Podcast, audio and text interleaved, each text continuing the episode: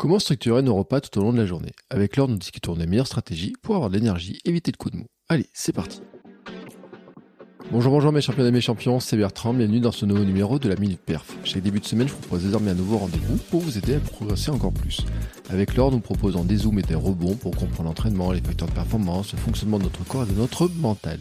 Cela va durer bien plus d'une minute, mais vous allez apprendre beaucoup, beaucoup de choses pour devenir champion et championne du monde de votre monde. Le sujet du jour est la suite de l'épisode précédent, la mini perf 15. La semaine dernière, nous avions posé les bases de la nutrition, les calories, nos besoins caloriques journaliers, mais aussi le fameux index glycémique et la charge glycémique d'un repas. Cette semaine, on profite d'une question pour faire un rappel sur ce fameux index glycémique et surtout nous décortiquons les stratégies pour structurer nos repas tout au long de la journée. Que prendre au petit déjeuner, que manger à midi et le soir, faut-il une collation, pourquoi éviter d'en prendre une à 11 heures, comment éviter le fameux coup de mou après le repas de midi ou en fin de journée, et pourquoi il faut avoir une vision sur la semaine et non pas seulement à la journée. Autant de questions que nous avons abordées avec Laure. Mais avant de partager avec vous cette discussion passionnante, je fais une petite pause publicitaire, car oui, en plus du coaching et des programmes personnalisés, c'est la pub qui me permet de financer ma vie de podcasteur sportif et de devenir moi aussi champion du monde de mon monde. Allez, c'est parti. Hiring for your small business? If you're not looking for professionals on LinkedIn, you're looking in the wrong place. That's like looking for your car keys in a fish tank. LinkedIn helps you hire professionals you can't find anywhere else, even those who aren't actively searching for a new job but might be open to the perfect role. In a given month, over 70% of LinkedIn users don't even visit other leading job sites. So start looking in the right place. With LinkedIn, you can hire professionals like a professional. Post your free job on linkedin.com/people slash people today. Bonjour Laure. Salut Bertrand. Comment vas-tu? Bah, je, vais, très bien. Oh là, j'ai bégayé d'un coup, la pouf. Je vais très bien et toi? Ouais, mais en fait, t'as été surprise de répondre du tac au tac quand je t'ai dit bonjour. euh, C'est pour ça. Non, mais en fait, je te réponds toujours du tac au tac, mais à chaque fois, toi, t'as un décalage. Donc, qu'est-ce que tu veux que je te dise hein? C'est ça, les hommes. On est toujours en décalage, on est toujours à la bourre. Euh, bon, ça va? Et toi? Ça va bien, tu sais, moi j'ai couru. Ce matin, j'ai réussi mon challenge du 10 km là pour euh, Marathon pour tous. Alors, on enregistre vendredi, donc je suis super content. J'ai mis en point une nouvelle tactique et tout, et qui a marché du feu de Dieu, en mettant une petite subtilité que j'ai racontée sur Strava. Et puis cet après-midi, j'ai fait une heure et demie de vélo. Donc écoute, hein, finalement, euh, et puis tu vois, je suis encore debout là sur mon bureau, donc euh, écoute, ça va bien. Bonne journée quand même. hein. Ouais, non, Mm. c'est pas mal. Et toi? Moi, j'ai prévu de le faire demain, normalement, ce fameux 10 km en moins de 55 minutes. Alors, j'ai deux stratégies. Soit je me mets vraiment dans le rouge et je veux tenter un, un veux être joueuse, donc Mm. euh, partir vers des allures à 4,30, euh, 4,20 au kill et le tenir. Euh, soit je suis pas joueuse et en fait, j'assure, euh, c'est 5,30, hein, j'ai calculé pour faire 55 minutes. Mm. Euh, mais je pense que je vais jouer. je pense que je pense que je vais exploser aussi. Mais, mais je vais être joueuse demain, je pense. J'ai envie de me faire plaisir, donc je vais faire un bon échauffement et puis ensuite je vais démarrer le chrono et puis ça sera parti quoi. Alors, devant tous ceux qui écoutent cet épisode, je te demande de mettre une photo sur Instagram De mon temps, de toi rouge. la pression. La pression. Non, mais franchement, moi, je veux voir ça. Je veux voir ça. Euh, mais écoute. Ah bah à l'issue d'un 10 bornes, on peut être vite rouge. hein. Ah bah, C'est bien la bonne sollicitation quoi. c'est clair. hein. Ce matin, j'ai regardé mon 10 bornes. euh, j'ai jamais couru dans la zone. euh, Le seuil n'existait pas. L'endurance mentale n'existait pas. Il y avait que ce qui était au-dessus. Et encore et encore, euh, ma stratégie, mais j'ai- j'ai euh, expliqué dans, la, dans, dans le conseil, ma stratégie euh, consistait quand même à faire baisser le cardio de temps en temps, parce que sinon j'étais incapable de le tenir avec mon, ma vitesse actuelle. Mais bon, c'est un bon challenge quand même, tu vois. J'étais j'étais un peu colère contre eux. Et puis je me suis dit, bon, on va quand même faire le challenge, etc. Et tout. euh, bon, voilà. Bon, bref, c'était les news sportives. Euh, comme vous voyez, non mais c'est important de le dire quand même parce que, que les gens ils se demandent si vraiment on court vraiment et tout. Bah ouais, on enfin, tu court. vois, euh, On court et on court tous les jours et tous les deux. Voilà. Enfin voilà. Donc c'est, il faut le dire. Hein, euh, pour l'instant, t'as un objectif à préparer? Ben non, moi j'ai toujours ma douleur là qui me fait mal et c'est d'ailleurs pour ça que je, quand je dis être joueuse demain, c'est aussi jouer avec la douleur. Et ça, ça m'ennuie vraiment. Bah, je, je vais peut-être venir faire un truc avec toi là dans, dans l'Auvergne. euh, peut-être le, le travail Vulcania, ça me tente bien. ou Le les- Vulcain, le Vulcain, c'est- le Vulcania, Ouais, c'est voilà. autre chose. Mais c'est pas grave, voilà. on te pardonne.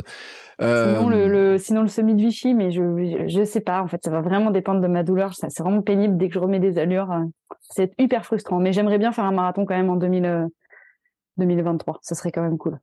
ah. Bon, Et toi?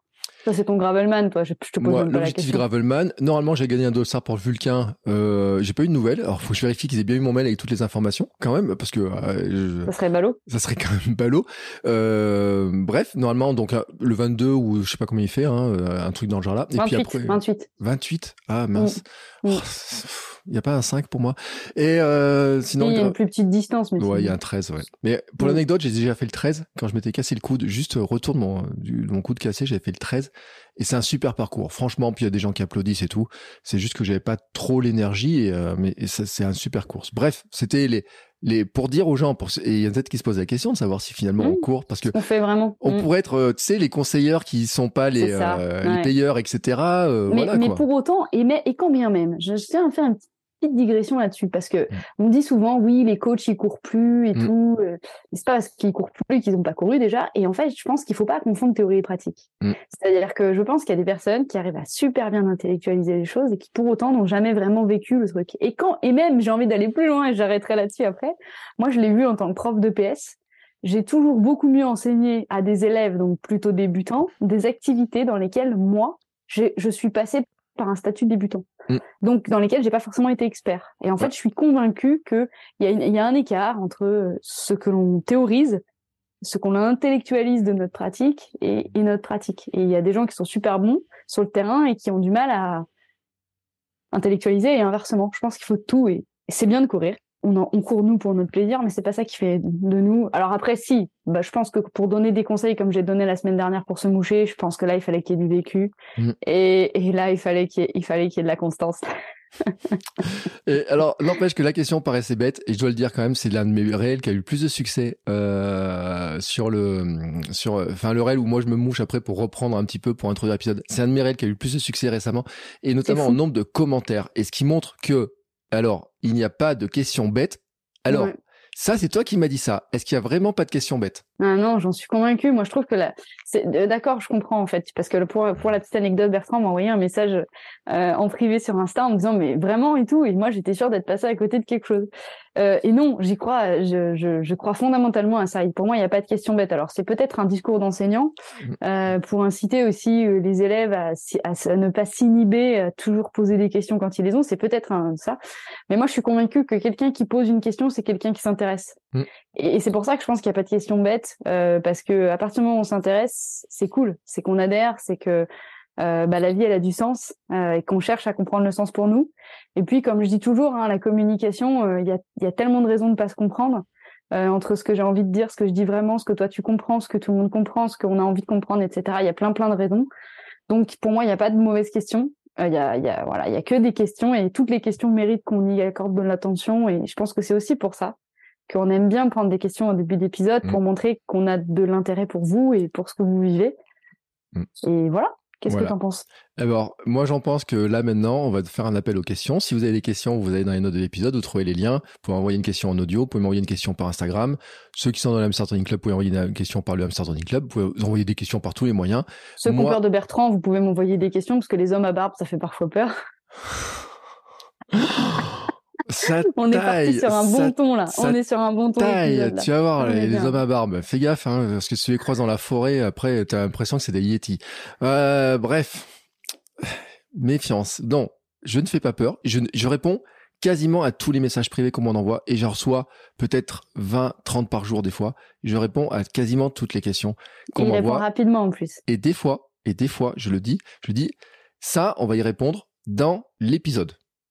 Et c'est le cas de la première question d'aujourd'hui. C'est que il y a deux ah, questions qui viennent. Il y en a une qui vient dans le Hamster Running Club et il y en a une qui vient directement de mon compte Instagram.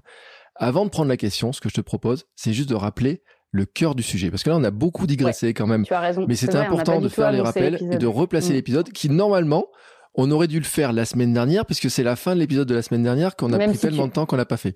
Tu vas nous faire une super belle intro comme d'habitude. Donc, euh, bon, l'épisode aujourd'hui, le but, c'est euh, la semaine dernière, on s'est posé une question centrale, c'est comment améliorer notre énergie au quotidien grâce à l'alimentation. C'est-à-dire qu'en fait, on avait déjà décortiqué le truc en disant notre énergie dans la journée, elle dépend de trois facteurs. Elle dépend de l'alimentation, du sommeil et de l'activité physique. Mm. On avait considéré a priori que un épisode sur l'alimentation c'était suffisant. Bon, on a, on s'est planté, mais c'est pas grave. Comme on a dit euh, en fin d'épisode la, dernière fois, c'est que il vaut mieux euh, avoir prévu plus plus large, enfin mm. pas assez large et avoir plein de choses à raconter que l'inverse. Euh, donc en fait, l'objectif c'était d'abord de présenter un petit peu la stratégie nutritionnelle avec des macronutriments, reposer des bases et on va en reposer une sur la glycémie. On a notamment expliqué le concept de la glycémie qu'on va revoir avec la question d'Alice. Euh, donc en fait, la question d'Alice, elle est super parce qu'elle nous permet vraiment de faire une transition entre l'épisode 1 et l'épisode 2 de cette. Euh, mm. Et aujourd'hui, ce qu'on va vraiment chercher à voir, c'est alors là, on prend des pincettes hein, parce que l'idée, ça va être simplement de proposer, euh, on va dire un petit peu une sorte de de journée type. On met des gros guillemets et j'ai beaucoup de mal à le dire parce que attention, cette journée, elle doit être adaptée à chacun. Euh, elle doit être adaptée non seulement à la quantité d'énergie dont chacun a besoin, mais aussi en termes de répartition des macronutriments. On sait que selon les individus, on peut faire fluctuer plus ou moins les macronutriments. Euh, donc ça, c'est déjà assez important à, voir euh, et, et, à se dire. Donc, bien sûr, on propose une stratégie, une journée type, mais en tant que telle, on a bien conscience que cette, cette journée type, elle se doit d'être adaptée vraiment à chacun et, et euh, voilà. Donc l'idée, elle est, elle est là, elle est quand même de, de proposer un cadre euh, de, de, fonctionnement qui soit quand même un petit peu éclairant, quoi. Voilà. Mm. C'est un peu ça le truc. Oui, parce qu'en plus on voit des questions. Il y a une question dans le dernier live aussi. Qui, enfin, il y a, il y a des interrogations. Et moi, je trouve que l'interrogation, d'ailleurs, elles sont souvent sur le matin. Hein. Je sais pas ce que tu en penses, mais et euh, il y a beaucoup de trucs sur les petits déjeuners. Qu'est-ce que je dois prendre? Qu'est-ce que Et l'une des questions justement, c'est qu'est-ce qu'on prend comme petit déjeuner quand on va courir? Mais ça, on va le garder un petit peu. On va faire la première question d'Alice que j'ai reçue donc là par mon compte Instagram. Et euh, alors la question est un petit peu longue, donc je vais pas, je, vais essayer de la résumer. Grosso modo, Alice a mangé des œufs brouillés le matin, euh, revenu un tout petit peu dans l'huile de coco, c'est tout. Elle a bu un café, mais comme elle n'est pas faim et qu'elle peut pas quand même, euh, euh, elle prend un petit déjeuner, donc parce qu'elle veut pas partir le ventre vide, elle a pris ses fameux œufs euh, brouillés, mais d'habitude elle prend des glucides et là elle n'est pas faim du tout, donc elle n'a pas pris de glucides. Et puis à 10h, elle s'est tapée une dalle d'enfer jusqu'à midi. Donc une horreur. Comment ça se fait? Et euh, est-ce que manger des œufs brouillés seul sur un impact, a un impact sur la glycémie et peut engendrer une hypo? Donc là, c'est intéressant parce que derrière ensuite, il y a la question de savoir finalement œuf égale protéine, mais est-ce que finalement ça a un impact sur l'insuline, les glucides dans le sang, etc. La chute de glycémie, le coup de barre, la faim et autres? Ça, c'est pour bien repréciser le fonctionnement mm. de, ça, en fait. Mm. Donc la question d'Alice, elle est très intéressante parce qu'elle pose euh, deux éléments. Elle ah. pose un élément relatif à la glycémie et un élément relatif à la quantité d'énergie. Mm. Euh, donc tout d'abord, je vais repréciser ce détail. Seuls les glucides, donc je rappelle, hein, il y a trois macronutriments, les protéines, les lipides et les glucides. Et dans ces macronutriments, seuls les glucides ont une influence, une incidence sur la glycémie. C'est-à-dire que les lipides et les protéines, les lipides et les protéines seuls, isolés, hein, purs, ne n'ont strictement aucun impact sur notre glycémie. Donc d'emblée, on comprend que ici manger des œufs brouillés, euh, ça n'a strictement aucun impact sur la glycémie. Je rappelle aussi une chose que peut-être je n'ai pas précisé d'ailleurs dans l'épisode précédent, mais on fera vraiment un épisode sur la glycémie parce que c'est passionnant. La, le pic de glycémie, enfin ou tout du moins l'élévation de la glycémie, elle est très rapide après la prise de, de, de l'aliment. Donc en gros, le, la glycémie va augmenter dans les 10 minutes à peu près qui suivent l'ingestion euh, de, de l'aliment. Et ça monte, ça monte, ça monte globalement pendant à peu près deux heures. Ça dépend bien sûr, ça dépend de la quantité de glucose consommée, ça mmh. dépend de la nature, euh, donc de l'index glycémique du, du, glucide consommé bien sûr, mais globalement, moi j'ai fait les, j'ai vraiment fait des études sur moi avec un capteur.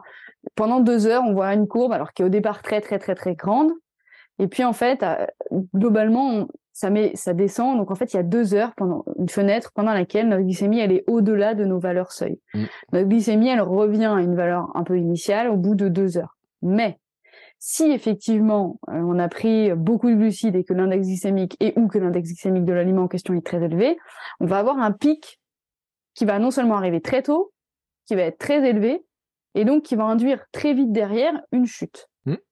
Donc on voit bien que ici, puisque les protéines n'ont absolument aucune incidence sur la glycémie, il n'y aura pas de variation, donc il n'y a pas d'hypoglycémie possible. Mm. D'accord? C'est l'avantage de consommer des protéines et des glucides, notamment avant un effort. c'est quelque chose que je recommande beaucoup. Euh, parce qu'on n'a pas de variation de la glycémie. Pourquoi? Parce qu'au début de l'effort, qu'est-ce qui se passe?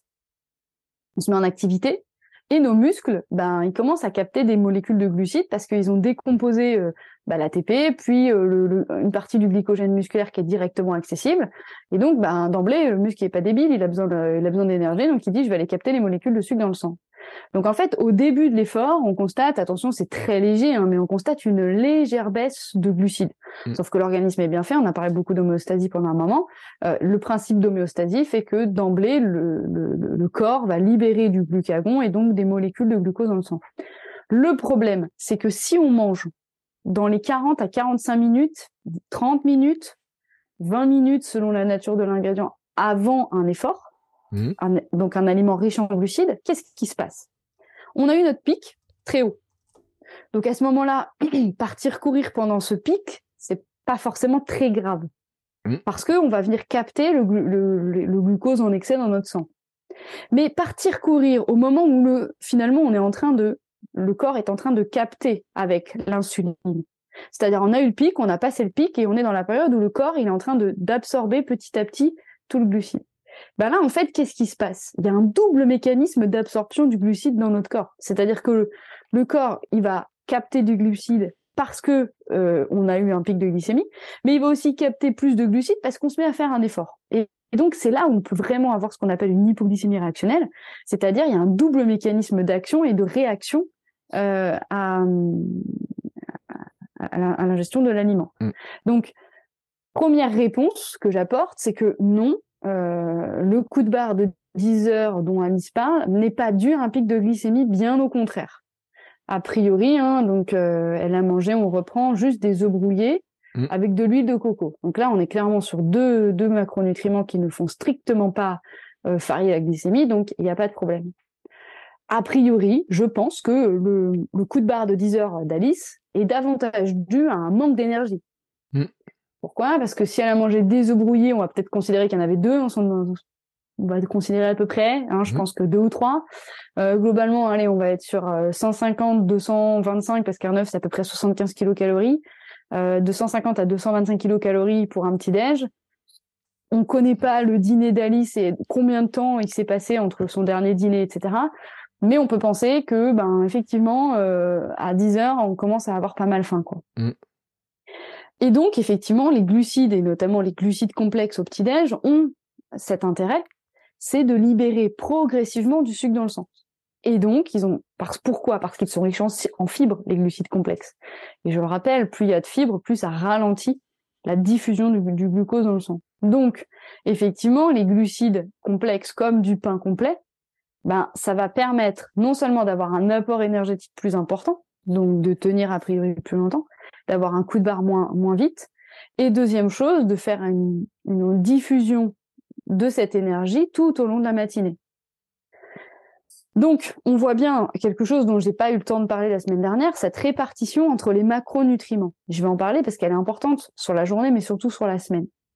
Globalement, on a expliqué qu'il y avait trois macronutriments, mais j'ai absolument pas donné de, proportion euh, de mmh. l'apport calorique total. Donc moi, je ne parle pas en termes de quantité dans l'assiette. Attention, hein. je parle, je vais parler en pourcentage. Le pourcentage que, entre guillemets, il est intéressant de respecter dans le cadre d'un régime alimentaire équilibré entre euh, protéines, lipides et glucides. Globalement, on peut être sur une règle de, pour nous en tant que sportifs, environ 40% de glucides, mmh. environ 30% de protéines et du coup, il reste à peu près 30% de lipides. Alors là, en anglais, on se dit, ouais, ça fait beaucoup de lipides. Mais faut pas, faut pas, alors, dans l'assiette, ça fera jamais 30%. Pourquoi? Mm. Et j'insiste là-dessus. Parce que un gramme de lipides, c'est 9 kilocalories. D'accord? Mm. Donc, forcément, quand un gramme de protéines et un gramme de glucides font 4 kilocalories. Donc, on voit bien que pour une, un gramme de lipides, on va avoir deux fois moins de quantité dans notre assiette que de, que de, que de glucides. Et souvent, les aliments riches en glucides sont, euh, pardon, en lipides sont des aliments ultra concentrés, mm. à haute, dans, ce qu'on appelle à haute densité. Dans le sens où, ben, quand on prend de la purée d'amande, euh, dans, euh, ou la purée de cacahuètes, si tu préfères, Bertrand, dans la cuillère, on a quasiment 100%, ouais, on a 100% de lipides. Mm. Donc, on a 100% euh, fois 9, quoi. Ok, enfin, voilà. Alors que quand on fois prend 9, par exemple, fois 9 Ben, non, je... il y a 9 kilocalories. Si tu veux, le nombre de grammes que tu as dans ta cuillère, tu le multiplies par 9, puisqu'il y a 9 kilocalories pour un gramme de lipides. Ah, pour avoir le nombre de calories. D'accord, pardon. Alors que si, tu... non mais c'est moi, je m'étais mal exprimé, tu as, bien fait. Alors que si on prend par exemple une assiette de chou-fleur, une énorme assiette de chou-fleur, bah, le poids du chou-fleur n'est pas égal à la quantité de glucides, puisque le chou-fleur, c'est majoritairement des glucides en termes de macronutriments. Mm. OK? Je pense que les, les chou-fleurs, si on regarde, il doit y avoir 95%, peut-être 98%, euh, même peut-être 100% de glucides hein, dans un chou-fleur. Sauf que il y a, y a des glucides, certes, mais il y a beaucoup d'eau. Mm. Et il y a beaucoup de fibres. Donc il n'y a pas 100% la preuve. Mais du coup, c'est ce qu'on appelle un, un, aliment à grand, à grand volume euh, qui permet de faire beaucoup de volume pour peu de calories. Donc on voit bien que le visuel dont je parle dans notre assiette, il n'est pas du tout révélateur du total calorique que chaque macronutriment doit nous apporter. Et en fait, ça va très vite de faire 40, enfin 30%, on va dire, de, de lipides avec euh, dans une journée.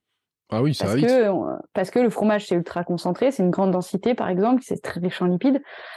Alors, dans l'avocat, par exemple, il y a des fibres. Donc, c'est pareil, il y a des mmh. lipides, mais il y a des fibres. Il y a beaucoup d'eau aussi dans l'avocat. Voilà. Donc, on voit bien que malgré tout, le plus souvent, les aliments qui sont très riches en lipides sont très souvent exclusivement à grande densité, donc ils ne représentent pas une grande, un grand volume dans notre assiette. Pour autant, ils vont apporter beaucoup d'énergie.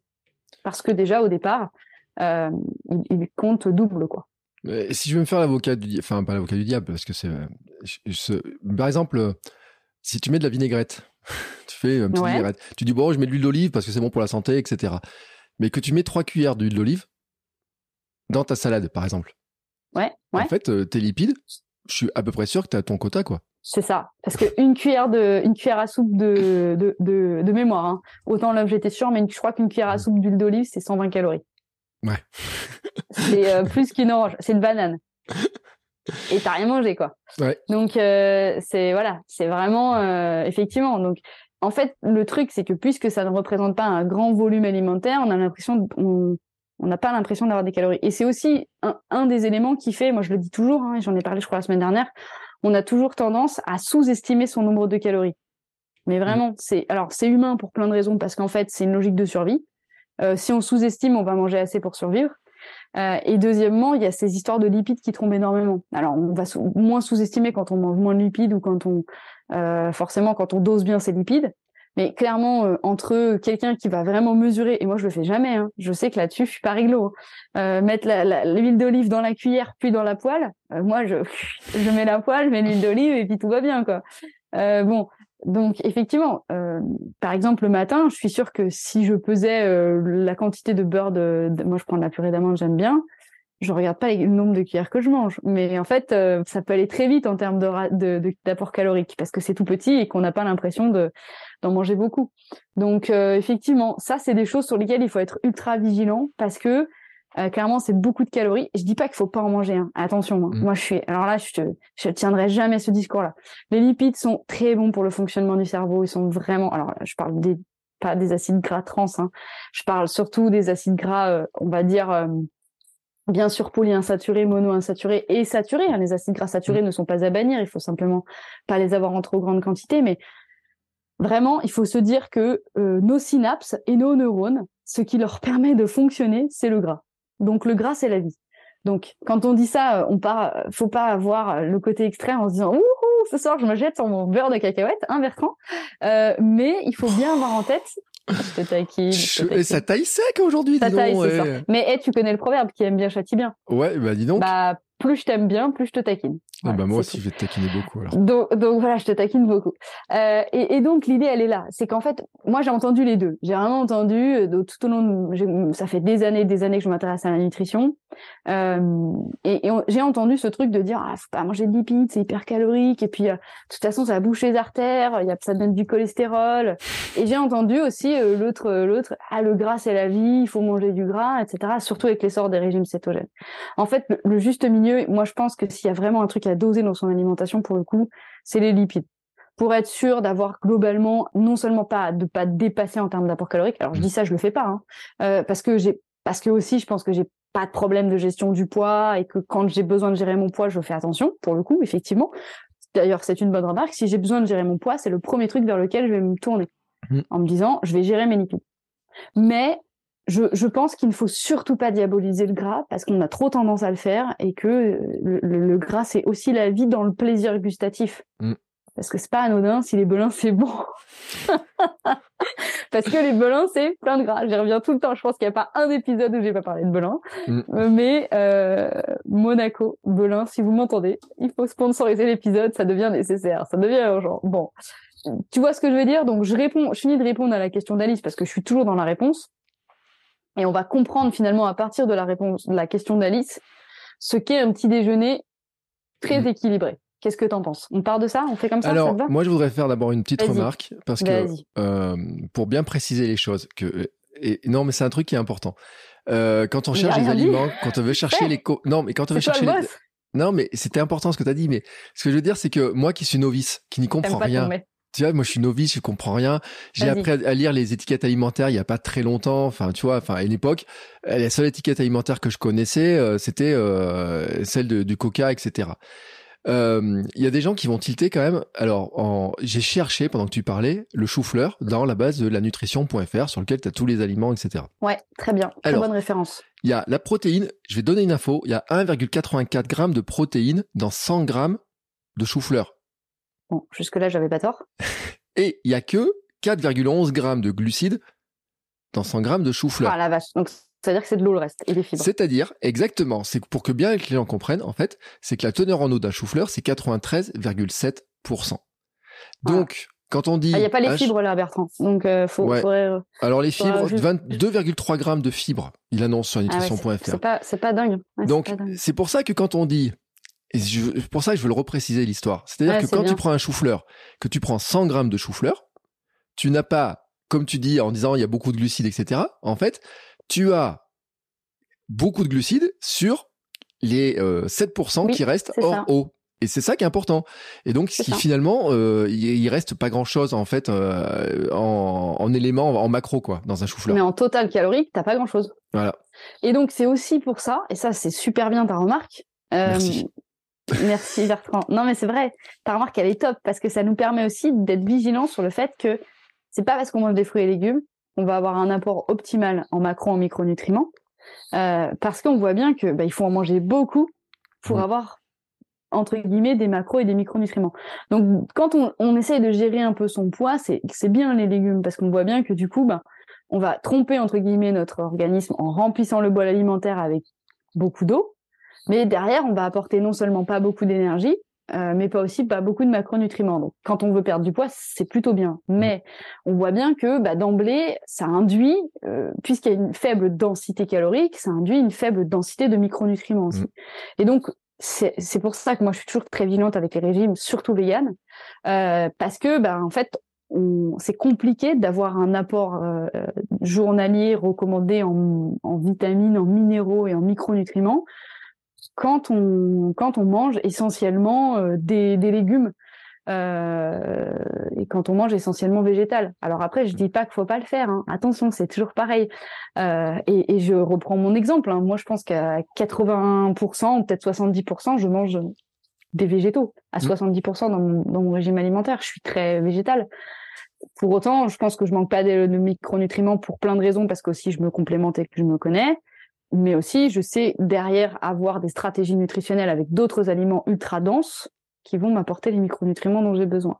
Mm. Donc ta remarque, elle est vraiment intéressante et c'est vraiment bien d'avoir ça en tête. C'est pas parce que j'ai annoncé 30% de lipides, 30% de protéines et 40 grammes de glucides sur le total calorique que ça va représenter dans notre assiette 30%, 30%, 30%. Tout à l'heure, je donnerai euh, je donnerai en fait une répartition euh, de la de l'assiette euh, qui a été euh, qui a été mis en place par la British Nutrition Foundation of Food. Euh, qui est, qui c'est vraiment très intéressant. J'expliquerai qu'en fait ils ont fait un truc avec euh, la taille de la main et qui nous permet en fait mmh. d'avoir dans l'assiette la bonne proportion. Donc j'expliquerai ça sur l'assiette du midi. Est-ce que je peux du coup rebondir sur le petit déj? Eh ben, vas-y, je te, euh, on a répondu à la question. Je pense que c'était, non, mais c'était bien de repréciser, de faire des, ah, euh, des trucs. On a eu des, retours en disant que ça mmh. était très bien. Ceux qui s'y connaissent en, parce que j'ai eu une diabétique, par exemple, qui a dit merci pour l'épisode, d'avoir bien reprécisé et tout, et euh, disait de, de, bien avoir reprécisé toutes ces bases. Mais c'est vrai que c'est il y a des notions qui sont pas si faciles que ça à aborder sur les, les éléments et c'est important de leur préciser parce que mm. la répétition permet d'intégrer les choses et de les voir dans différentes manières. Donc c'est pour ça que c'est mm. important de leur préciser. Je te laisse enchaîner sur la suite. Ouais, mais du coup on va rebondir à partir de cette question d'Alice, c'est-à-dire que c'est un cas, c'est ce qu'on appelle un cas d'école ou un cas clinique. Euh, Alice nous dit avec ce petit déjeuner là, j'ai pas d'énergie. Donc c'est cool parce que ça veut dire on va comprendre. Entre guillemets en creux qu'est-ce qu'il faut pour avoir de l'énergie. Mm. Donc déjà Alice elle fait quelque chose de très bien dans son petit déj euh, que peu de personnes alors on, le fait de plus en plus hein, ça devient quand même vachement à la mode elle met des protéines et mm. notamment elle mange aussi salé. Alors pourquoi c'est important de manger salé et pourquoi c'est important alors moi je dis toujours le matin il faut manger gras et protéines. Donc là, en l'occurrence, il y a l'huile de coco, c'est pas mal. Euh, il y a les œufs. Bon. Pourquoi gras et protéiné ben, Parce que le matin, c'est le moment où on est le plus sensible à l'insuline. Mm. Donc c'est le moment où potentiellement on va faire le plus fluctuer notre glycémie. Et puis le matin, le problème du matin aussi souvent, c'est qu'on mange et qu'on part travailler.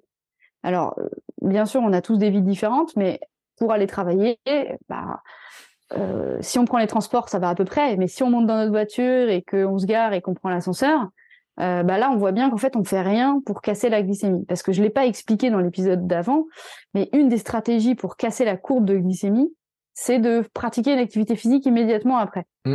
Et notamment, euh, euh, c'est assez intéressant, hein, c'est qu'en fait, rien que de marcher, on va dire 10 minutes, ça, ça fait vraiment infléchir la courbe et c'est assez impressionnant. On en reviendra ensemble dans l'épisode sur la glycémie. Mais du coup, ce que je veux dire, c'est que si le fait de manger euh, gras et protéiné, pour quelqu'un qui va être a priori sédentaire toute la matinée, c'est encore mieux. Parce que derrière, euh, bah, il y aura vraiment beaucoup moins d'élévation de la glycémie. Maintenant, pourquoi c'est intéressant de manger gras et protéiné le matin? Aussi parce que euh, c'est souvent une période longue pendant laquelle on va pas remanger. Euh, alors ça dépend du rythme des gens, hein, mais euh, souvent en général il y a 5-6 heures entre le petit déj et le repas du midi. Euh, c'est long, c'est très mm. long pour l'organisme, surtout que l'organisme il vient quand même d'une nuit où il a jeûné. Il faut pas oublier ça. Hein. Et donc, c'est quand même important de recharger un petit peu euh, l'énergie. Alors déjà, vous comprenez en creux que moi, je suis pas forcément pour le jeûne au travers de ça, on y reviendra juste après. Mais donc, le petit déjeuner, pour moi, un peu équilibré et, intéressant, entre guillemets, pour... alors, pas forcément pour quelqu'un qui irait faire du sport, mais on, pourra, faire des, on pourra faire des fluctuations, mais c'est effectivement d'avoir une protéine, un lipide, et euh, effectivement, il faut y introduire des céréales complètes. Donc on peut faire plein de choses.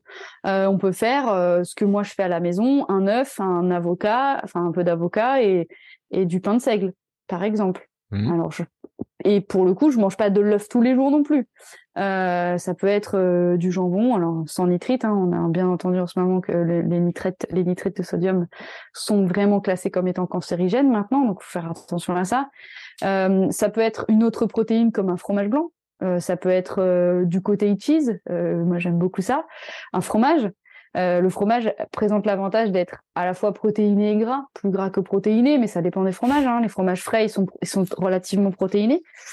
donc on voit bien qu'on peut décliner le truc un petit peu, un petit peu pas mal. Après, il y a des personnes qui ont vraiment besoin d'avoir un petit côté sucré le matin, et donc c'est pas grave. On peut tout à fait cumuler les deux. Et donc dans ce cas-là, je l'ai expliqué la semaine dernière, euh, pour pouvoir limiter l'impact de la glycémie, il faut en manger en, faut manger en premier les protéines et le gras. Donc si par exemple euh, pour vous c'est vraiment important d'avoir une tartine avec du beurre et de la confiture, il n'y a pas de problème. Eh ben l'idée ça va être de manger peut-être un, un, bout d'avocat et un œuf au début du petit déj et de terminer par la tartine beurre confiture, euh, sachant que le beurre en plus est un corps gras qui va encore lui encore limiter l'absorption. Le seul truc, c'est qu'il faut essayer de maximiser des, des, pains les plus complets possibles. Euh, alors, on me demande souvent quel pain choisir, etc. Le mieux, c'est d'avoir des pains euh, au levain, parce que le levain, c'est pareil, ça ralentit l'index glycémique et ça ralentit la glycémie. Et on peut pas toujours trouver des pains bio au levain. Euh, c'est compliqué de trouver ça. Mmh. Moi, la solution, que je, l'alternative que je propose souvent, c'est ce que j'appelle les Essenbrot, euh, les pains allemands euh, complets là qu'on trouve euh, de toutes les marques hein, qui sont emballés sous vide euh, au rayon bio. Alors, faut aimer. Il y a des gens qui aiment pas du tout, mais surtout ne vous tournez pas vers des biscottes, même si elles sont complètes ou ce genre de choses, parce que la biscotte, à nouveau, c'est ultra transformé, ça craque, hein, donc c'est l'indicateur, c'est ultra transformé, et donc pour le coup, c'est un index glycémique très très élevé. Donc si vous n'arrivez pas à trouver un, truc cool entre le, les sunbrot ou la biscotte, on peut partir sur un pain complet de boulangerie qui est relativement bien fait. Euh, mais pareil, faire, faire attention, ne pas acheter son pain en supermarché parce que ce sont des pains qui sont euh, pré-préparés, qui n'ont plus qu'à être chauffés. Donc clairement, là pour le coup, en termes de gluten, c'est plus plus. Euh, souvent, c'est beaucoup de farine blanche. Euh, donc ce sont des pains avec des index glycémiques qui sont souvent très élevés. Euh, donc, il faut faire attention euh, à ce genre de choses. Pareil pour les gens qui mangent sans gluten. Euh, moi, j'ai bon là-dessus, je pense qu'on peut en parler parce que c'est des questions qui reviennent souvent. Euh, moi, je préfère ne pas manger de pain, manger par exemple des galettes de blé noir de sarrasin parce qu'il n'y a pas de gluten dedans. Manger, je sais pas, des pains, des pains de maïs mais vraiment bien faits, mmh. que d'acheter en supermarché des produits sans gluten parce que quand on, quand on regarde, et c'est malheureux, hein, quand on regarde la liste des produits sans gluten, la plupart du temps, il y a des additifs et souvent il y a beaucoup en fait de bah, d'acides gras trans justement pour redonner cette texture un peu sympa, un peu euh, un peu liante parce que mm. le gluten c'est quelque chose qui, qui, est qui est liant. Mais à nouveau, alors là je parle pas pour les personnes qui sont vraiment qui ont vraiment cette maladie cœliaque, etc. Mais euh, quand on est un peu intolérant au gluten, il faut aussi se dire que c'est quand même une histoire de proportion je sais très bien de quoi je parle parce que à la maison, on est deux à être vraiment limite en termes de gluten. Euh, mais si on a une tartine le matin et qu'on finalement c'est la seule source de gluten de la journée, ça peut passer aussi. Donc, faut aussi ne pas être dans cette logique extrémiste. Hein, je fais un gros coucou à ma marraine parce qu'on en a parlé il y a pas longtemps, mais faut pas être dans cette logique. Ouais, ma marraine, ma petite marraine d'amour. Euh, faut pas être dans cette logique extrémiste, c'est-à-dire que il faut pas se dire ah je suis intolérant au gluten donc euh, je mange pas du tout de gluten. Bah si, quand on, enfin, je parle pas des vrais intolérants. Attention, je mm. parle des personnes qui ne le tolèrent pas bien. Pour qui ça, voilà, on a des troubles gastriques, d'autant plus à l'effort, on a mal au ventre, on a le ventre ballonné, ce genre de choses. Et on est nombreux, hein, finalement, à pas bien tolérer le gluten. Hein. Mais l'idée, c'est, bah ok, le matin, on a notre tartine de pain. Il n'est pas forcément complet, il n'est pas forcément sans gluten, mais croyez-moi, c'est pas ça qui donne entre guillemets mal au ventre, sauf vraiment pour des personnes très très intolérantes. Et je pense que c'est important de le dire parce que euh, voilà. Une nouvelle fois, un autre truc, un autre petit conseil, quand on peut pas aller vers des pains complets parce qu'on aime vraiment pas ça, on peut se tourner vers des pains en noix. Le pain en noix, il présente l'avantage d'avoir des noix, donc des lipides. Et donc, bah, à nouveau, ça va venir de nouveau diminuer la, glycémie et faire baisser la glycémie. Donc ça, ça peut être intéressant. Donc on voit bien que le petit déjeuner euh, équilibré, il est quand même basé sur du gras, des protéines, du salé. Mais on peut se tourner vers un petit déjeuner plutôt sucré. Autre version d'un petit déj que moi j'aime bien aussi. Euh, j'ai des périodes, je pense qu'on a tous un peu nos périodes de petit mmh. déj. Je te demanderai ton petit déj après Bertrand, mais ça peut ça peut être euh, des flocons d'avoine. Donc là, il y a plein de plein de manières de préparer le porridge, enfin le flocon ou les porridge. Alors moi, je vous conseille, je conseille pas du tout de manger l'avoine euh, crue. Je pense que c'est bien alors là, c'est pareil. Hein. Si vous aimez ça cru, allez-y, faites-vous plaisir. Mais il y a des, il y a effectivement certains avoines. Alors pas quand ils sont bio, en général, il y en a un peu moins, mais qui ont beaucoup d'antinutriments et qui sont plutôt chargés en pesticides. Donc c'est bien en fait de les faire tremper, euh, notamment dans le dans du lait ou dans du lait végétal pendant toute une nuit. Ça fait ce qu'on appelle un porridge overnight, porridge du lendemain. Euh, et euh, ça permet de diminuer les antinutriments. Un antinutriment, c'est quoi? En fait, euh, j'explique peut-être, c'est intéressant. Oui, je pense que c'est important de le préciser, oui les, végétaux sont tous constitués d'antinutriments en plus ou moins grande quantité. C'est quoi? L'idée, c'est qu'en fait, bah, ils peuvent pas se défendre. Hein. Ils n'ont pas de griffes, ils n'ont pas de mmh. dents, ils n'ont pas de cornes, ils peuvent pas attaquer dans la nature. Et en fait, ça permet de ne pas être dévoré trop rapidement ou d'être attaqué trop facilement par des parasites. Donc, chaque euh, chaque végétaux a des antinutriments. Et l'avoine, c'est vrai que c'est une céréale qui en a beaucoup. Voilà. Donc, euh, bah, porridge d'avoine. Alors, euh, bah, un truc qui peut être très bien, c'est que qu'on fait la veille on mélange des graines de chia avec de l'avoine, euh, sachant que ça va vraiment prendre du volume, donc euh, faut pas hésiter à prendre un récipient un peu plus gros. Et on le fait tremper euh, dans du lait végétal ou du lait de vache, si vous aimez le vache ou du lait, du lait d'autres laits, si vous aimez, enfin d'autres boissons végétales, voilà. Euh, juste parenthèse, parce que c'est important, je déconseille l'utilisation du soja, notamment chez la femme, surtout chez la femme. En fait, chez l'homme, ça pose pas de problème. Euh, le soja euh, a une action que l'on appelle œstrogène, œstrogène. Oh, c'est dur à dire. Bon, elle, elle, mime l'action des oestrogènes. Donc, j'allais dire oestrogène-like, un truc comme ça. Voilà. Elle mime l'action des oestrogènes. Et donc, voilà, c'est compliqué pour une femme d'avoir un équilibre hormonal tout au long de sa vie. et donc, je pense que c'est pas forcément le on va dire le meilleur conseil qu'on peut donner si on peut éviter ce genre de choses, ce qui n'est pas le cas des, du tofu fermenté, enfin, du tofu, du soja fermenté, ça n'a rien à voir. Donc je déconseille les boissons soja pour cette raison. Pour autant, elles sont intéressantes parce que c'est les seules boissons végétales qui sont riches en, protéines. Donc ça c'est pareil dans le choix des boissons végétales. Ben, regardez à nouveau. Alors on va pas faire le détail de chaque boisson, mais chaque boisson a sa spécificité et chaque boisson va être plus ou moins composée de glucides ou, plus ou moins composée de lipides. Souvent, hein, c'est souvent ça. Donc si on part sur des boissons euh, d'avoine, de noisettes, euh, ben, c'est très riche en lipides. Euh, mais un petit peu moins riche en, en, glucides. Donc ça, ça peut être intéressant dans le ratio que l'on veut donner à son, clairement dans le goût, il euh, n'y a pas photo quoi. Enfin, une bonne boisson à la noisette, euh, c'est quand même pas mal. Euh, c'est souvent, c'est parce que c'est souvent très gras, très très riche en, en calories aussi. C'est souvent très bon. Choco noisette, c'est voilà. Bon bref. Euh, on saura tout. On saura tout. De mes petits tips. Mais tu vois, tu dis que tu tu me connais pas. Bah tu vois, tu me connais. Euh, donc le le porridge de la veille, c'est pour moi, je mets des graines de chia de, de chia avec parce que ça. Alors on dit chia ou chia, ça dépend. parce que ça permet un de donner de faire des lipides, mmh. beaucoup d'oméga, d'oméga 3, donc c'est top justement pour la femme et notamment l'équilibre hormonal chez la femme. Pour la femme et l'homme, pour tout ce qui est fonctionnement euh, neuronal, cérébral, etc. Le bien-être par rapport à ça. Euh, et ça fait beaucoup de fibres. Parce qu'en fait, les graines de chia, étant donné qu'elles gonflent, ça, ça prouve en fait que ce sont des fibres solubles donc qui se qui se gonflent dans l'eau et donc c'est super parce que bah, une nouvelle fois ça va diminuer le pic de glycémie que l'avoine pourrait potentiellement euh, entraîner. Donc un, truc sympa, c'est ça, des graines de chia, de l'avoine. Donc là, il manque un peu la protéine, mais dans l'avoine, il y a de la protéine en fait. Il faut savoir que, alors je dis peut-être, c'est de mémoire, hein, donc tu vas peut-être me confirmer parce que tu vas aller regarder Bertrand, mais je crois que c'est entre 15 et 20 grammes de protéines pour 100 grammes d'avoine. À voir, mais je crois que c'est ça, ou peut-être c'est peut-être 11.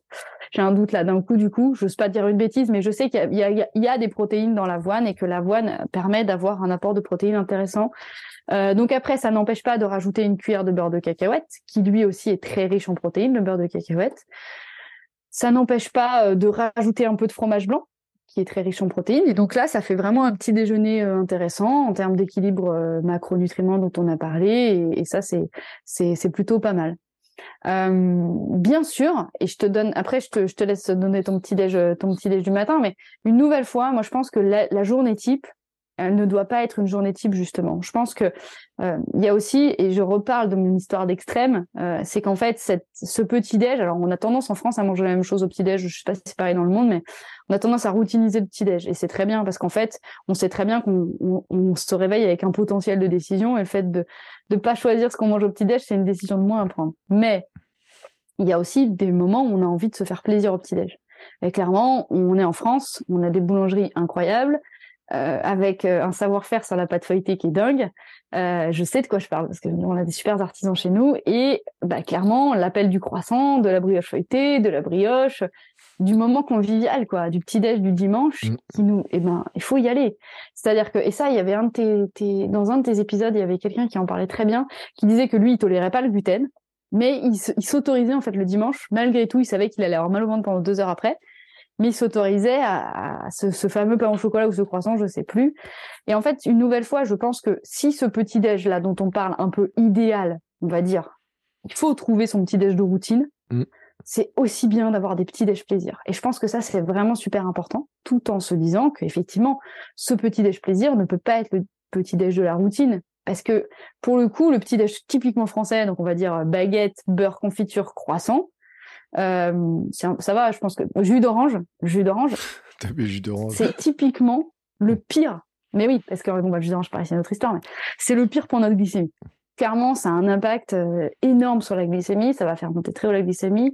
Pour le coup, si vous n'avez Enfin, c'est pas possible de pas avoir de coup de barre à 11 heures avec un petit déj comme ça, pour le coup. Et là, le coup de barre, il s'explique autrement. Il s'explique vraiment parce qu'on est en hypo, quoi. Et, moi, je le vois, ça me fait tout le temps rire parce que moi qui suis totalement déshabituée du sucre, en grande partie, je mange presque plus de sucre quand je prends un petit déj, euh, ça m'arrive, hein, le week-end, j'adore. Hein, à 11 heures, mais j'ai super faim, je suis pas bien, je peux pas aller courir. Et c'est, faut le vivre. Et je trouve que c'est des expériences à vivre aussi parce que une nouvelle fois, c'est pas grave d'avoir une hypo de temps en temps. C'est pas grave d'avoir des, variations de la glycémie de temps en temps. Ce qui compte, c'est que la glycémie doit être le plus lisse possible le plus souvent. Je pense que j'ai pas mal résumé le petit-déj, non? Qu'est-ce que t'en penses? Oh bah, je pense que tu as bien détaillé le petit-déj, tu as fait un bon truc du petit-déj. Mais j'adore le petit-déj. Moi, j'ai mes routines de petit-déj, en fait, mais en fait, ça dépend des jours. Et je vais te dire un truc, c'est qu'en début de semaine, en général, on a le pain, parce que le samedi, tous les samedis matins, je vais acheter du pain au marché d'un petit artisan qui fait du pain de petite épeautre, donc gluten un peu plus faible, euh, farine bio, et puis il le fait, ça, on arrive à le conserver, on va dire 3-4 euh, jours, tu vois, sans aucun problème et tout, il reste tendre. Et donc ce qui fait qu'en début de semaine, on est plutôt sur la tendance euh, de passer le pain, en fait, tu vois, au petit déjeuner. Des fois avec de cacahuètes, des fois avec de la purée d'amande. Et puis souvent, alors en ce moment ça passe beaucoup moins, mais je l'ai longtemps fait, avec du beurre et du jambon. Tu vois, le petit déj comme ça, comme ça. Et là, avec la bonne dose comme ça. Ça, c'est l'un des trucs, une des, un, des petits déj. C'est trop bon, ça. Ça fait un, peu penser au, petit déj. au, sandwich parisien. Ouais. Mais avec du pain. Attends, je fais juste une insiste sur le pain. C'est important. Le pain, on peut aussi tout à fait, moi, c'est ce que je fais. On peut envisager de l'acheter et de le congeler. Moi, mm. je mange pas de pain au quotidien. Je mange jamais de pain. Donc toi, tu me dis sur le début de la semaine, tu surfes sur le pain que tu as, mais peux l'acheter, le couper en tranches, le mettre au congèle et ressortir deux tranches le matin. Ça se fait hyper bien. Sur une mm. semaine, il reste totalement frais, quoi. Et même le pain de petit épeautre, moi, le, mon boulanger, justement, il, euh, il me dit, bah, tu mets au frigo. Et alors, ça dépend de la période. Et il faut bien savoir, il faut se rappeler que le pain, ça absorbe toute l'eau qui est autour. Suivant la météo qu'il fait, hein, ça va sécher plus ou moins vite, etc. L'hiver, ça se garde plus que l'été. Voilà, voilà. Bref, ça dépend où vous habitez. On va pas faire un truc sur le pain aujourd'hui parce que sinon, on pourrait y aller euh, pendant des heures. Et après. Euh, donc ça, c'est un des premiers trucs. Après, j'ai un autre truc qu'on aime bien, puis ma fille, ça tombe bien, elle aime ça, c'est le porridge. Mais souvent, tu sais, moi, le, je décide pas la, veille, en fait. C'est souvent le matin. On se dit, bon, on fait quoi ce matin? On dit, ah, un petit porridge, tu vois, un truc comme ça. Et, euh, et souvent, porridge, alors dans ce cas-là, on va y mettre une purée, noisettes, cacahuètes, euh, amandes, ou je sais pas quoi, tu vois, un petit truc comme ça. Euh, ça, c'est souvent euh, avec du lait d'amande, ou du lait de noisette, ou du lait de je sais pas quoi. Tu vois, c'est, généralement, c'est ça. Après, il y a une petite variation qui peut se faire quand je sens que j'ai besoin d'un peu plus d'énergie. J'achète un gros pot de fromage blanc et justement pour le côté protéines. Et là où, euh, tu vois, je fais le... Alors, c'est un défaut. Et maintenant, tu vois, je vais retenir ton idée. C'est que le problème, c'est que quand je fais du fromage blanc, si je mets mes flocons d'avoine dedans, ils ne sont pas cuits. Donc, euh, Sauf si tu les mets la veille parce que c'est pareil, ça absorbe de l'eau. Voilà. Donc, mm. mais tu vois, je, je viens de noter. Ah, truc mm. overnight et compagnie. Mm. Donc là, j'ai dit tiens, je vais le mettre. Et tu vois, aujourd'hui, j'ai fait une grosse journée de sport. Je suis allé faire des courses à midi. Et ben, j'étais, j'étais pas loin de passer au rayon pour acheter un, des fromages blancs, des petits suisses, etc. Tu vois, pour mon corps me disait tiens, faudrait peut-être que tu prennes un peu plus. J'expliquerai pourquoi, parce que tu sais, j'ai fait petit exercice de noter mes repas. J'ai découvert des trucs. Oh là là, ma, ma zette. Oh quelle catastrophe. Bref. Euh... C'est-à-dire, t'as découvert quoi? En fait, c'est que bon le week-end dernier a été catastrophique au niveau euh, repas familiaux etc avec euh, des taux de sucre énormes. Euh, une fatigue postprandiale après le repas de midi et mais alors franchement quand tu vois le repas c'était logique. En plus je me suis pris trois fois de la tarte tarte aux poires trois fois. Alors, tu vois, là, j'ai fait exploser. Plus des crêpes, plus je sais pas quoi. Et le lendemain, on a mangé des gaufres. Pas grave, ça euh, s'appelle se faire plaisir, Bertrand. C'est ah, bien. Ah, c'est important. je peux te garantir que je me suis bien fait plaisir. C'est cool. je trouve ça très bien. Euh, et le reste de la semaine, j'ai découvert un truc que je pointais un peu. Et ben, c'est que tu vois, je suis faible en protéines. Quand même, je m'en rends compte un petit peu. Euh, et que il y a un truc qui se déforme, c'est que du moment que je commence à noter, il y a des trucs que je ne fais plus. Ça, c'est un truc qui est super important.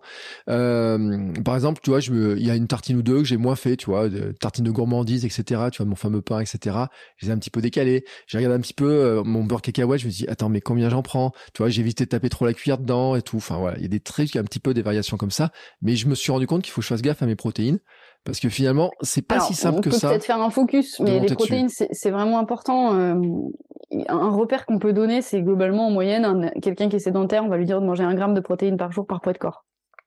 Je fais 60 kilos, je mange 60 grammes de protéines. Bon, après, euh, clairement, euh, pour nous en tant que sportifs, en fait, et t'as raison, c'est super important la protéine. Protéine, c'est important pour, c'est important pour plein de choses. Un, parce que bah, ça participe à la construction du corps on est fait d'acides aminés et en fait, euh, enfin les protéines sont faites d'acides aminés et tout notre corps fonctionne avec des acides aminés. Donc ça c'est important. Deuxièmement, quand on court, euh, ben, on casse de la fibre musculaire et donc faut la reconstruire. Donc les protéines sont là pour ça.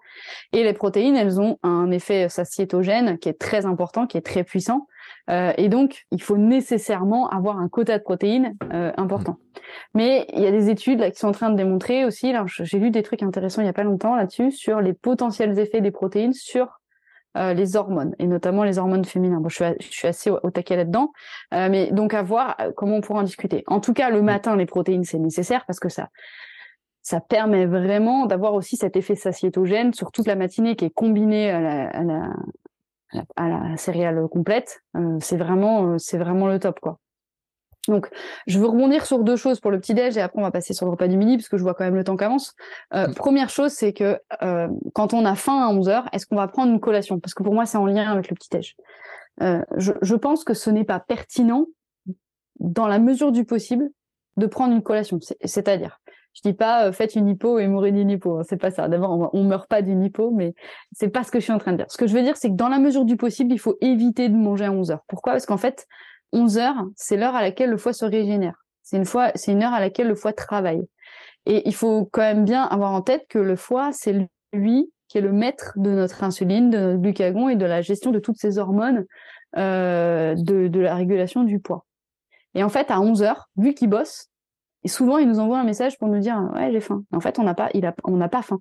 C'est juste parce que lui il travaille et qu'il est en train de faire fluctuer des trucs et on pense qu'on a faim. Et en fait, ce qui est très bien, c'est que lui, à ce moment-là, il va aller piocher, entre guillemets, dans nos réserves, avec beaucoup de facilité. Et donc, c'est un moment où on va pouvoir essayer de, de, de dépasser ce, ce, ce, truc. Donc, le conseil à 11 heures, c'est on a faim, on boit un café, on boit un thé, on boit ce qu'on veut, on boit de l'eau, moi, je dois avouer qu'à 11 heures de l'eau, ça passe pas bien. Euh, mais on boit ah. quelque chose euh, de sympa, qui nous fait plaisir. On évite une boisson sucrée. Euh, ça peut être une tisane, hein, ça peut être euh, du maté, ça peut être ce genre de choses. Mais, mais boire pour un peu tromper l'organisme. Et effectivement, essayer d'au moins lutter jusqu'à 11h30, 11h45 et manger hein, le plus tard possible dans la matinée. Ça, c'était le premier, le premier point sur lequel je voulais revenir. Le deuxième point, c'est admettons, on a le petit déj, mais en fait j'ai trois points. Euh, le petit déj, euh, je cours, j'ai faim. Euh, moi, je pense que dans la mesure du possible, il vaut mieux petit déjeuner, travailler, courir et manger. C'est-à-dire, d'une part, déjà, ne pas aller courir juste après le petit déj parce que, bah, clairement, notre corps, il n'aime pas. Enfin, mm c'est pareil, il faudrait faire un épisode là-dessus pour expliquer ce qui se passe. Mais globalement, pour faire très simple, quand on va courir, notre corps, il va envoyer de l'énergie et du glucose vers les muscles. Et mmh. donc, à ce moment-là, lui, il est sur une logique de priorité. Les muscles ont besoin d'énergie pour se contracter. Si je, ne contracte pas mes muscles, je m'écroule. Donc, il envoie l'énergie où aux, muscles. Et donc, il n'envoie plus l'énergie sur nos viscères qui, pourtant, elles, ont besoin de décomposer les aliments qu'on a mis dans le corps. Donc, c'est clairement pas une bonne chose. Donc, du coup, on peut éviter le coup de barre euh, avant ou après la sortie si on déjeune, on laisse deux heures, on va courir, on va s'entraîner et ensuite on mange. Mm. pour moi, c'est un bon timing. Euh, en plus, alors toi, tu, le mets en fait, euh, tu dis que tu, parce que je dis tu, c'est Bertrand, il me met ça dans, nos notes. il nous dit, il nous dit que finalement, pour ne pas avoir trop de coups de barre dans le reste de la journée, s'entraîner le matin, c'est très bien. Tu m'as mis ça. Donc, mis ça?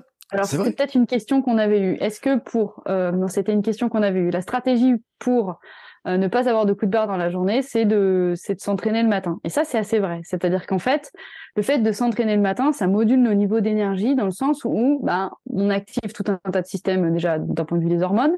On a toutes les hormones euh, bah, de la sérotonine, du bonheur et du plaisir qui sont là. Euh, et puis le, sport a un, une incidence sur le contrôle de la faim. Mais, mais, je dis bien mais, parce que il a, il a une, en gros, le sport va avoir tendance à nous couper la faim à court terme. On arrête mmh. l'activité, on n'a plus faim. Mais en fait, le gros piège, c'est que souvent, on a faim beaucoup pas près. Donc c'est pas parce qu'on a faim qu'on n'a pas d'énergie, hein, attention. Euh, malgré tout, effectivement, le fait de s'entraîner le matin, clairement, ça met dans un état plutôt d'euphorie, plutôt de sensation de bien-être. Et je pense que ça limite la baisse d'énergie aussi dans le sens où on ne se dit plus qu'on doit aller courir. Mm. Et ça, je pense que c'est ça peut-être le plus important, parce que entre guillemets, c'est fait, et donc quelque part, l'énergie qui nous reste, c'est une énergie pour vivre normalement. Et c'est pas cette énergie pour se mettre en activité et se dire il faut que je m'engage sur le plan corporel. Donc effectivement, le fait de courir le matin, ça a ces avantages-là. Bon, j'arrête parce que je suis trop bavarde. Autre chose dont je voulais parler, euh, c'est la question du jeûne intermittent. Donc là, on a dit hein, clairement qu'on ferait un épisode parce que c'est très complexe, parce que le jeûne est, de plus en plus étudié, mais aussi entre guillemets mal mm. étudié parce qu'il faut savoir que les plus principales études sur le jeûne elles ont été menées sur des souris euh, c'est vrai euh, que on entend tout et son contraire enfin on entend surtout tout sur le jeûne comme quoi le jeûne est un et miracles, etc. Donc, on va faire un épisode sur le jeûne. J'ai une pub Instagram qui m'a dit que pour euh, le jeûne était bon pour perdre du poids. Alors là, euh, franchement. Euh, bah, tiens, on en a déjà parlé de ce, de, mm. ce, mythe. C'est-à-dire mm. que si au global, sur la journée, la, balance énergétique, elle est positive, et si on a jeûné, ça bah, ça sert à rien. Il y a même des applications qui sont vendues là-dessus. L'application de mon suivi alimentaire. en fait, il y a un programme jeune pour perdre du poids. Et là, j'ai dit, oh ouais, vous foutez de moi là quand même. Voilà, mais on en reparlera parce que c'est un sujet qui est vraiment important. Si on parle d'un jeûne long, effectivement, vu qu'il y a une restriction calorique pendant plusieurs journées, on va perdre du poids. Mm. Mais on avait expliqué aussi que le fait de perdre du poids sur une courte temporalité, euh, c'était si on ne changeait pas nos habitudes alimentaires derrière, ben on allait reprendre exactement ce qu'on avait perdu. Mm. Là, je parlais vraiment du jeûne intermittent, c'est-à-dire j'explique le fonctionnement du jeûne intermittent. C'est le fait, en fait, de considérer que dans notre journée, sur 24 heures, on va avoir une période pendant laquelle on peut manger, une période pendant laquelle on ne va pas manger ça se base sur le fait, essentiellement, que cette histoire de glycémie, plus on reste longtemps dans un état, entre guillemets, de jeûne, donc d'absence de nourriture, plus on va permettre à notre corps, en fait, de fonctionner par lui-même. Donc, il existe plusieurs types de jeûnes intermittents euh, qui vont de, pour considérer qu'on fait un jeûne un peu euh, intermittent, déjà, je crois que c'est au minimum 15 heures. 15 mm. heures entre le dernier repas du soir et le premier repas de la journée. Ouais, si tu le fais en format comme ça, ouais, parce qu'après, euh, souvent c'est vrai qu'ils le font souvent le matin. Ceux qui font, ils font du 16-8 souvent. Voilà, 16-8, 17-6, etc. à chaque fois. Repas du soir, à petit déjeuner du lendemain, en fait, généralement. On se dit, je dors la nuit, donc il y a un moment où j'ai moins de tentation et j'arrive à faire mon truc. C'est ça. Donc à chaque fois, les deux, les deux chiffres qu'on annonce, c'est euh, bah, par exemple 15-9, c'est 15 heures de, de, de, prise alimentaire, 15 heures pardon, de, de jeûne, 15 heures de jeûne, 9 heures de prise alimentaire. Voilà. Donc c'est important de le préciser. Euh, il y a aussi ce qu'on appelle one meal a day, au MAD, euh, c'est-à-dire que là, en fait, toute la journée on jeûne et on a le droit à un seul repas. Donc ça, c'est vraiment l'extrémisme du jeûne intermittent. Je ne vais pas me positionner sur le jeûne aujourd'hui. Il y a des avantages indéniables d'un point de vue scientifique sur le jeûne, mais je vais simplement parler du jeûne le matin. Sur le jeûne intermittent, il y a des gens qui en fait euh, font du jeûne intermittent sans savoir que c'est du jeûne intermittent. Ils déjeunent mm. pas parce qu'ils n'arrivent pas à déjeuner, ils n'ont pas faim. Donc, ben, ces personnes-là, c'est pas grave. Hein. Moi, je, je déculpabilise. Hein. Si vous n'avez pas faim, ne mangez pas. Euh, si vous n'avez pas de coup de barre dans la matinée, super, restez jusqu'à midi il n'y a pas de problème. Si vous avez un coup de barre, n'hésitez pas à prendre pour le coup là une collation euh, de type amande, un truc qui va pas faire fluctuer la glycémie. Voilà, donc soit un truc protéiné et gras, soit un truc que gras. évitez, voilà, évitez la banane à 11 heures, ça, ça va pas être cool quoi pour l'organisme.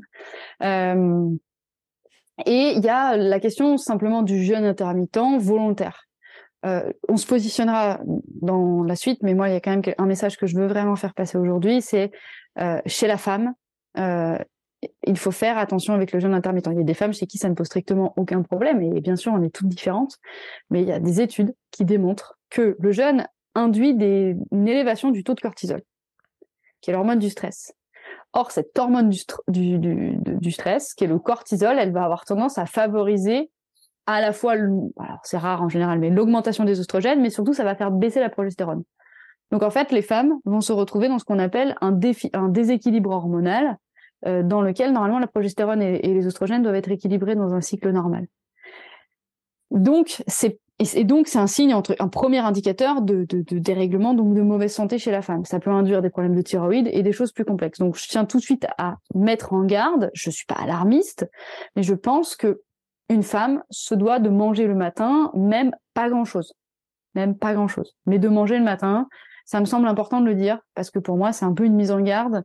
Euh, et, puis, c'est aussi un moyen, alors on fera un épisode on a, dans bientôt hein, sur euh, comment débunker un peu tous les, tous les mythes et les réalités mmh. sur la nutrition. Ça prouve une nouvelle fois qu'il n'y a pas une méthode miracle et qu'il n'y a pas un truc vrai pour tout le monde. Donc voilà, bon, j'avance parce que là, je suis trop bavarde. Je te propose qu'on passe au déjeuner, Bertrand, le midi. Qu'est-ce que t'en oui, Passons au déjeuner parce que après, tu vois, moi, je commence à avoir faim après, tu vois. Là, là il est euh, tard, là. Hein. Il est tard. Mais de toute façon, le petit déjeuner, alors, euh, je crois pas mal à l'idée de déjeuner euh, comme un, petit déjeuner comme un roi, déjeuner comme un prince et dîne comme un pauvre. Pourquoi? Simplement parce que, ben, clairement, en fait, toute l'énergie qu'on va consommer le matin, on va l'utiliser. Mm. Et, et, le soir, on, notre corps, il aime pas il n'aime pas s'endormir avec le ventre plein dans le sens où il veut dormir. Donc il veut pas travailler. Donc qui mm. veut qui veut travailler en dormant? Personne. Donc voilà, je ne rentre pas dans les détails, mais globalement, je vais je vais parler du dîner et du déjeuner un petit peu de la même manière avec une, petite nuance. Donc comme je l'ai expliqué, en fait, euh, c'est compliqué de savoir euh, ce qu'il faut mettre dans son assiette euh, le midi et le soir.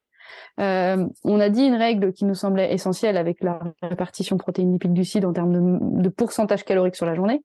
On a dit aussi euh, quelque chose d'important sur euh, j'ai perdu l'idée. Ce que je voulais dire, c'est drôle. Euh, J'avais une autre idée à dire sur le, la répartition de la journée, mais je, je l'ai perdue. Si, simplement, il fallait avoir un apport énergétique stable euh, en fonction de ce que l'on souhaite, c'est-à-dire euh, si on veut stabiliser, etc.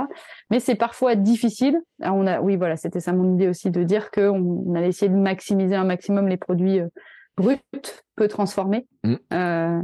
Donc ça, c'est important. Mais la question, souvent, c'est comment organiser son assiette? Et donc, c'est ce que j'expliquais. En fait, pour moi, j'ai trouvé un truc que je trouvais super intéressant. C'est la British, Nutrition Foundation, la BNF, ça, me simplifiera la vie, euh, qui, en fait, travaille sur la question des proportions alimentaires. Et donc, l'idée, c'est d'avoir un peu un visuel de son assiette euh, sur euh, comment notre assiette, elle doit être composée. Donc, euh, le premier truc, elle dit pour les légumes, c'est l'équivalent de deux points.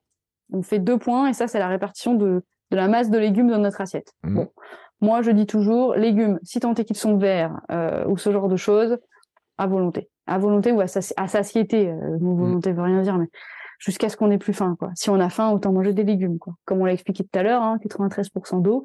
Donc si tant est qu'ils sont verts, hein, je dis pas de faire ça avec des pommes de terre qui ne sont pas des légumes. Euh, ah ou...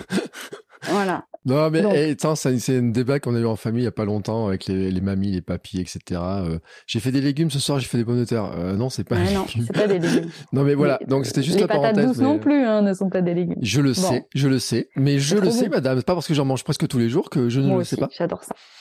Ensuite, la viande, c'est l'équivalent de la paume de notre main. Donc normalement, une portion de viande pour nous, c'est à peu près l'équivalent d'un steak haché si on regarde bien. Une paume de notre main, c'est à peu près un steak haché. Et encore. Steak chez moi. Hein. Ouais, voilà, mon steak, il va être plus petit que le tien, c'est normal. c'est des indications. Hein. Ensuite, pour tout ce qui est féculent, ça va être entre, ça va être la taille d'un des un point seulement. Mm. Globalement, les féculents, on dit toujours 2 à 3 cuillères à soupe. Hein. C'est pas mal. C'est pas mal.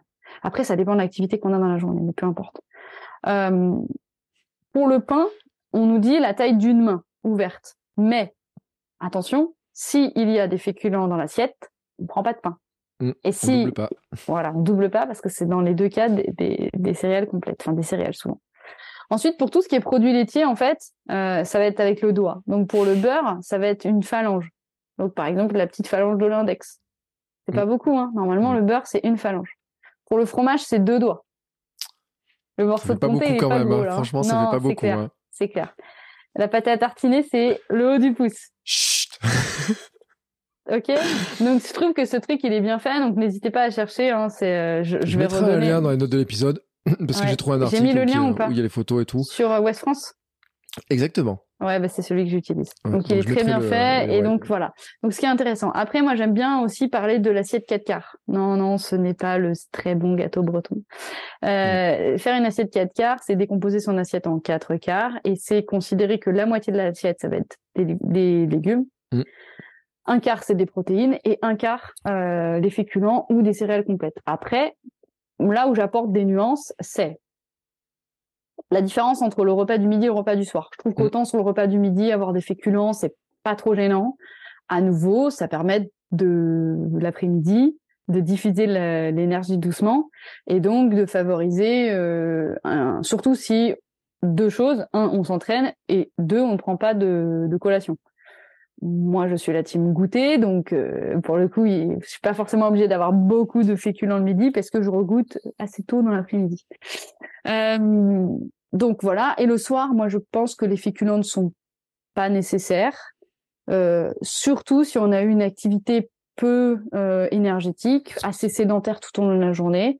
voilà, il faut bien se dire qu'en fait, les féculents, c'est des glucides et que ces glucides, ils apportent beaucoup d'énergie mais ils apportent peu de micronutriments. Donc on peut compenser ces glucides par des légumes qu'on a expliqué tout à l'heure, qui étaient justement à faible densité calorique, donc il faut en manger beaucoup pour avoir beaucoup de micronutriments, et donc c'est plus intéressant, euh, voilà. Après, autre chose qui est intéressant à faire, c'est de commencer son repas par une crudité. Mm. Une petite crudité, alors c'est pas blindé de, d'huile d'olive comme on a compris, mais comme l'explique euh, Jessie InShape là dans son bouquin sur euh, sur glucose révolution, elle explique que ça fait comme un tamis euh, et que ça permet de diffuser un petit peu plus la glycémie, donc c'est pas mal. Et d'ailleurs, c'est ce que nos grands-parents, enfin moi quand je vais chez mes grands-parents, il y a toujours une petite crudité, Mmh. petite carotte râpée de papy là, euh, voilà, c'est c'est trop bon. Mais mais ils font ça nos, nos grands-parents, donc c'est pas des mauvaises habitudes. Euh, donc l'assiette 4 quarts, c'est pas mal, sachant que une nouvelle fois, les légumes, c'est enfin c'est vraiment comme on veut, surtout quand ils sont verts, il y a pas de problème. Faut faire attention avec certains légumes, mais à nouveau, ce sont des détails, euh, comme Mm. la carotte qui va avoir un grand index glycémique quand elle est cuite, mais ce sont des détails. Euh, autre chose que je que je voulais dire, donc effectivement, le repas du midi pour moi, il est quand même plus important que le repas du soir en quantité, et il est différent si on s'entraîne ou si on s'entraîne pas. Voilà, donc ça pour moi c'est important, et il est différent si on s'entraîne et qu'on prend une collation ou si on s'entraîne et qu'on prend pas de collation. Et une nouvelle fois, en fait, la question, c'est quel est mon apport calorique total, de combien de calories je dispose pour la journée, et est-ce que j'ai respecté mon quota calorique ou pas Mm. Voilà, c'est ça la question, en fait. Donc après, y a, ça dépend des gens. Et, et moi, je vois de plus en plus que de plus en plus que j'accompagne de personnes, je me rends compte que il y a pas mal de personnes qui ont un coup de barre à 17 heures. On l'a Mm. plus ou moins tous. Euh, et ce coup de barre, en fait, il peut être dépendant de deux choses. Alors, soit du sommeil, on le verra la semaine prochaine. Euh, Enfin, il peut être de trois choses finalement. Soit d'un manque d'activité, parce que quand on, finalement, quand on est inactif, on devient, on est fatigué. Mhm. Euh, moi, un conseil que je donne et qui marche très très bien pour éviter le coup de barre de l'après-midi, c'est d'essayer de faire tout le temps des pauses marche. Déjà, le coup de barre, euh, comme tu dis, postprandial, donc euh, juste après le repas, il est, ce coup de barre, moi, je l'ai plus parce que je vais marcher, je me force à aller marcher 15 à 20 minutes tous les, tout le temps le midi, même si j'ai pas le temps. Mm. Tout le temps. Sauf quand il y a du ski. Sauf quand il y a du ski, comme en ce moment, avec la Coupe du Monde et que je m'endors dans le canapé. Merci, mon chéri. Voilà, c'est exactement ça. Et mais je suis pas contente de ça. J'adore aller marcher vers ce que Bertrand a toutes les infos de tout ce que je fais. C'est ça qui est drôle. Et effectivement, je, je- je fais ça tout le temps et j'ai pas de coup de barre. Et là, cette semaine, j'ai regardé souvent les deuxièmes manches euh, des Mm. mondiaux qui À tombaient à 13h30 et tout, et voilà. Et puis le Le- biathlon derrière, etc. Et à 16h30, on se dit, oups, j'ai pas couru. Alors elle se dit, elle est pas sortie. Et donc Bon. elle est chafouin. Et voilà, c'est ça. Et puis Bertrand, il a les petits vocaux. Bon, bref, voilà. Vous savez tout. Euh, et, effectivement, cette marche, en fait, elle permet de rebooster au niveau de l'après-midi et d'en refaire le plus possible avec cette euh, technique du cracking, dont on a parlé dans un Mhm. épisode sur la lutte contre la sédentarité, qui va vraiment limiter le coup de barre. Après, clairement, quand on est en déficit énergétique, que au fur et à mesure de la journée, on n'a pas consommé assez d'énergie, Mhm. ben, le moment où on va vraiment se prendre un coup de bambou, c'est euh, parfois même 15 heures, hein, ça peut arriver plus tôt, Ouais. 15, 16, 17 heures. Et là, c'est un signe d'alerte du corps qui nous dit, OK, là, faut quand même pas faire n'importe quoi. Et moi, je sais que euh, je fais partie de ces personnes qui ont du mal à manger beaucoup à table. Mais du coup, je vais avoir euh, un gros déficit énergétique vers, vers 17 heures. Je Mm. suis pas bien du tout. Et ben, du coup, je fais mon repas un peu du dîner souvent à cette heure-là, où je fais un goûter qui est une sorte de brunch, quoi. Un peu sucré-salé. Et donc, j'ai regardé l'autre jour, j'ai trouvé, je trouvais ça très intéressant. Au final, en, en Europe, euh, il y a des pays dans lesquels euh, Mm. ils mangent cette heure-là, à peu près à 17h30, 18h. Euh, donc, finalement, c'est pas forcément anti-physiologique, on va dire. C'est pas forcément contre notre nature physiologique. Donc ça, c'est un autre conseil que moi j'ai envie de donner, c'est de s'écouter et d'essayer d'apprendre à se connaître. Et aussi, c'est un conflit entre ce dont on a besoin en tant qu'individu et ce que la société nous permet de faire. Parce que Mm.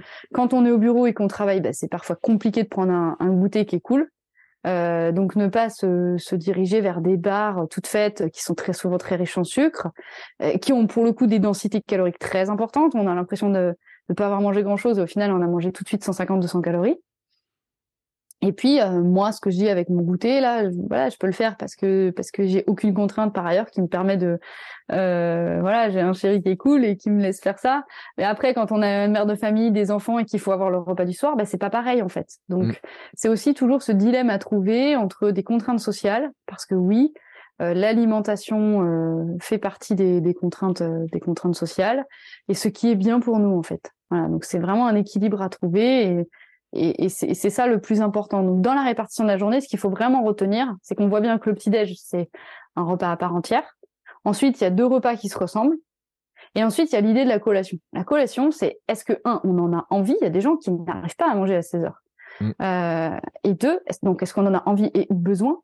Et deux, est-ce qu'il nous reste, entre guillemets, des calories pour pouvoir le faire? Mais si vraiment on en a besoin, à nous de nous arranger pour faire en sorte que ces calories, euh, ben, on va arriver à les intégrer, quoi. Ok? Ok. Ça va, c'est clair ou... C'est assez clair, mais j'ai une petite question quand même, dame. Vas-y. Euh, la fameuse fatigue postprandiale, donc l'a dit, tu peux aller marcher, etc. Mais on sait aussi qu'il y a, quand on mange des trucs un peu, un peu grassouillés, enfin un gros steak frites euh, à midi dans un, restaurant et tout. En généralement, l'après-midi, ça, ça on bascule du mauvais côté de la force, j'ai envie de dire. Euh, c'est-à-dire? Bah, on, est cuit quoi, on n'a plus d'énergie, on a envie de dormir au bureau. Euh. je vais même te dire mieux, c'est que j'ai des, euh, je connaissais des gens qui avaient une agence web et qui faisaient des formations. Et le vendredi, en fait, ils faisaient des formations, ils les amenaient manger dans un restaurant.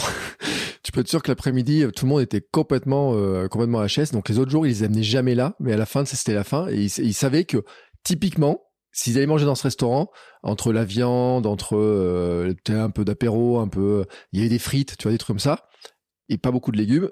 Et derrière, tu peux être sûr que ça tombait. Mais si tu vas marcher, s'ils si, autorisent une petite plage 30 minutes, franchement, ils marchent 30 minutes et c'est fini, quoi.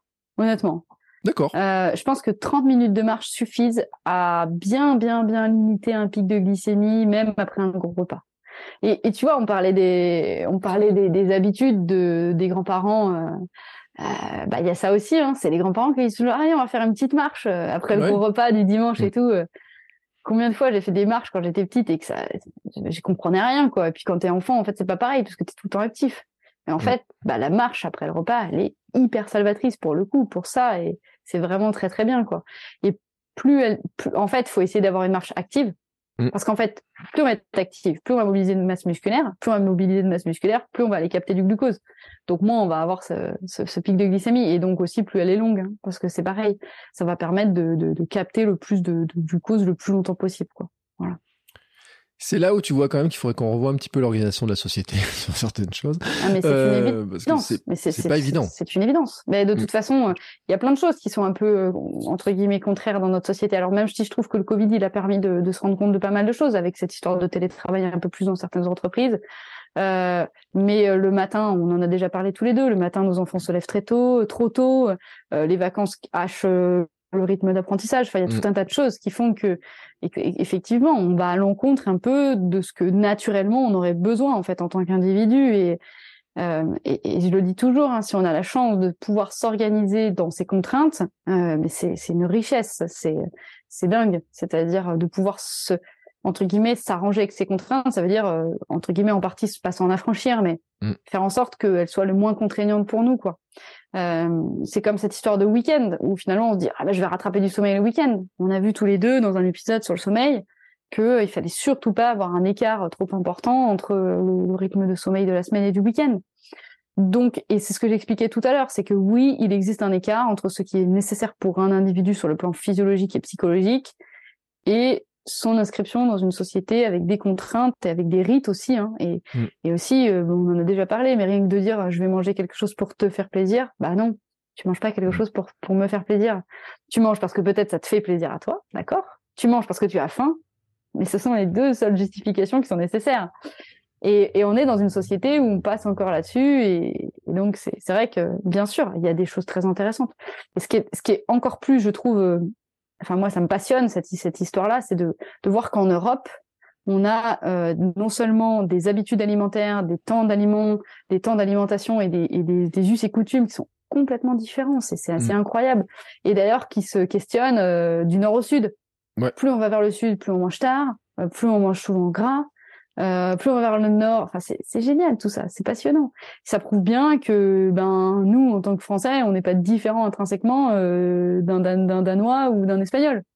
Pour mm. autant, on a des coutumes qui font que ça change notre manière de concevoir une journée type pour le coup. Euh, parce que là, on a fait une journée type à la française. Hein. Voilà. Donc, donc voilà. Je sais Moi, j'étais allé en Allemagne euh, quand j'étais jeune et j'ai été surpris en fait par les repas qui étaient, ils semblaient pas du tout à la maison parce que notamment le soir ils se mettaient pas à table en famille. Euh, chacun les picorait dans le frigo, alors ils prenaient du pain, leur charcuterie. Euh, je bon, vais être très allemande alors. Euh, bah tu vois tout ce que tu m'as dit sur le petit déjeuner et tout, je te trouvais très anglaise. Ah mais, Non, non, mais en fait, bah, moi, j'ai une, culture allemande. Mais les Allemands mangent ça aussi. Hein. Les Allemands mm. mangent salé hein, au petit-déj. Hein, euh.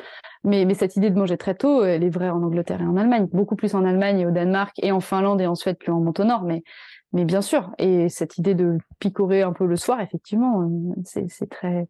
Parce que les, repas essentiels de la journée ont été faits. Et puis, euh, il y a aussi cette coutume qu'ils n'ont pas école l'après-midi. Mm. Donc, il y a des activités physiques. Enfin, quand je dis ils, c'est les enfants. Hein. Les parents, ils travaillent.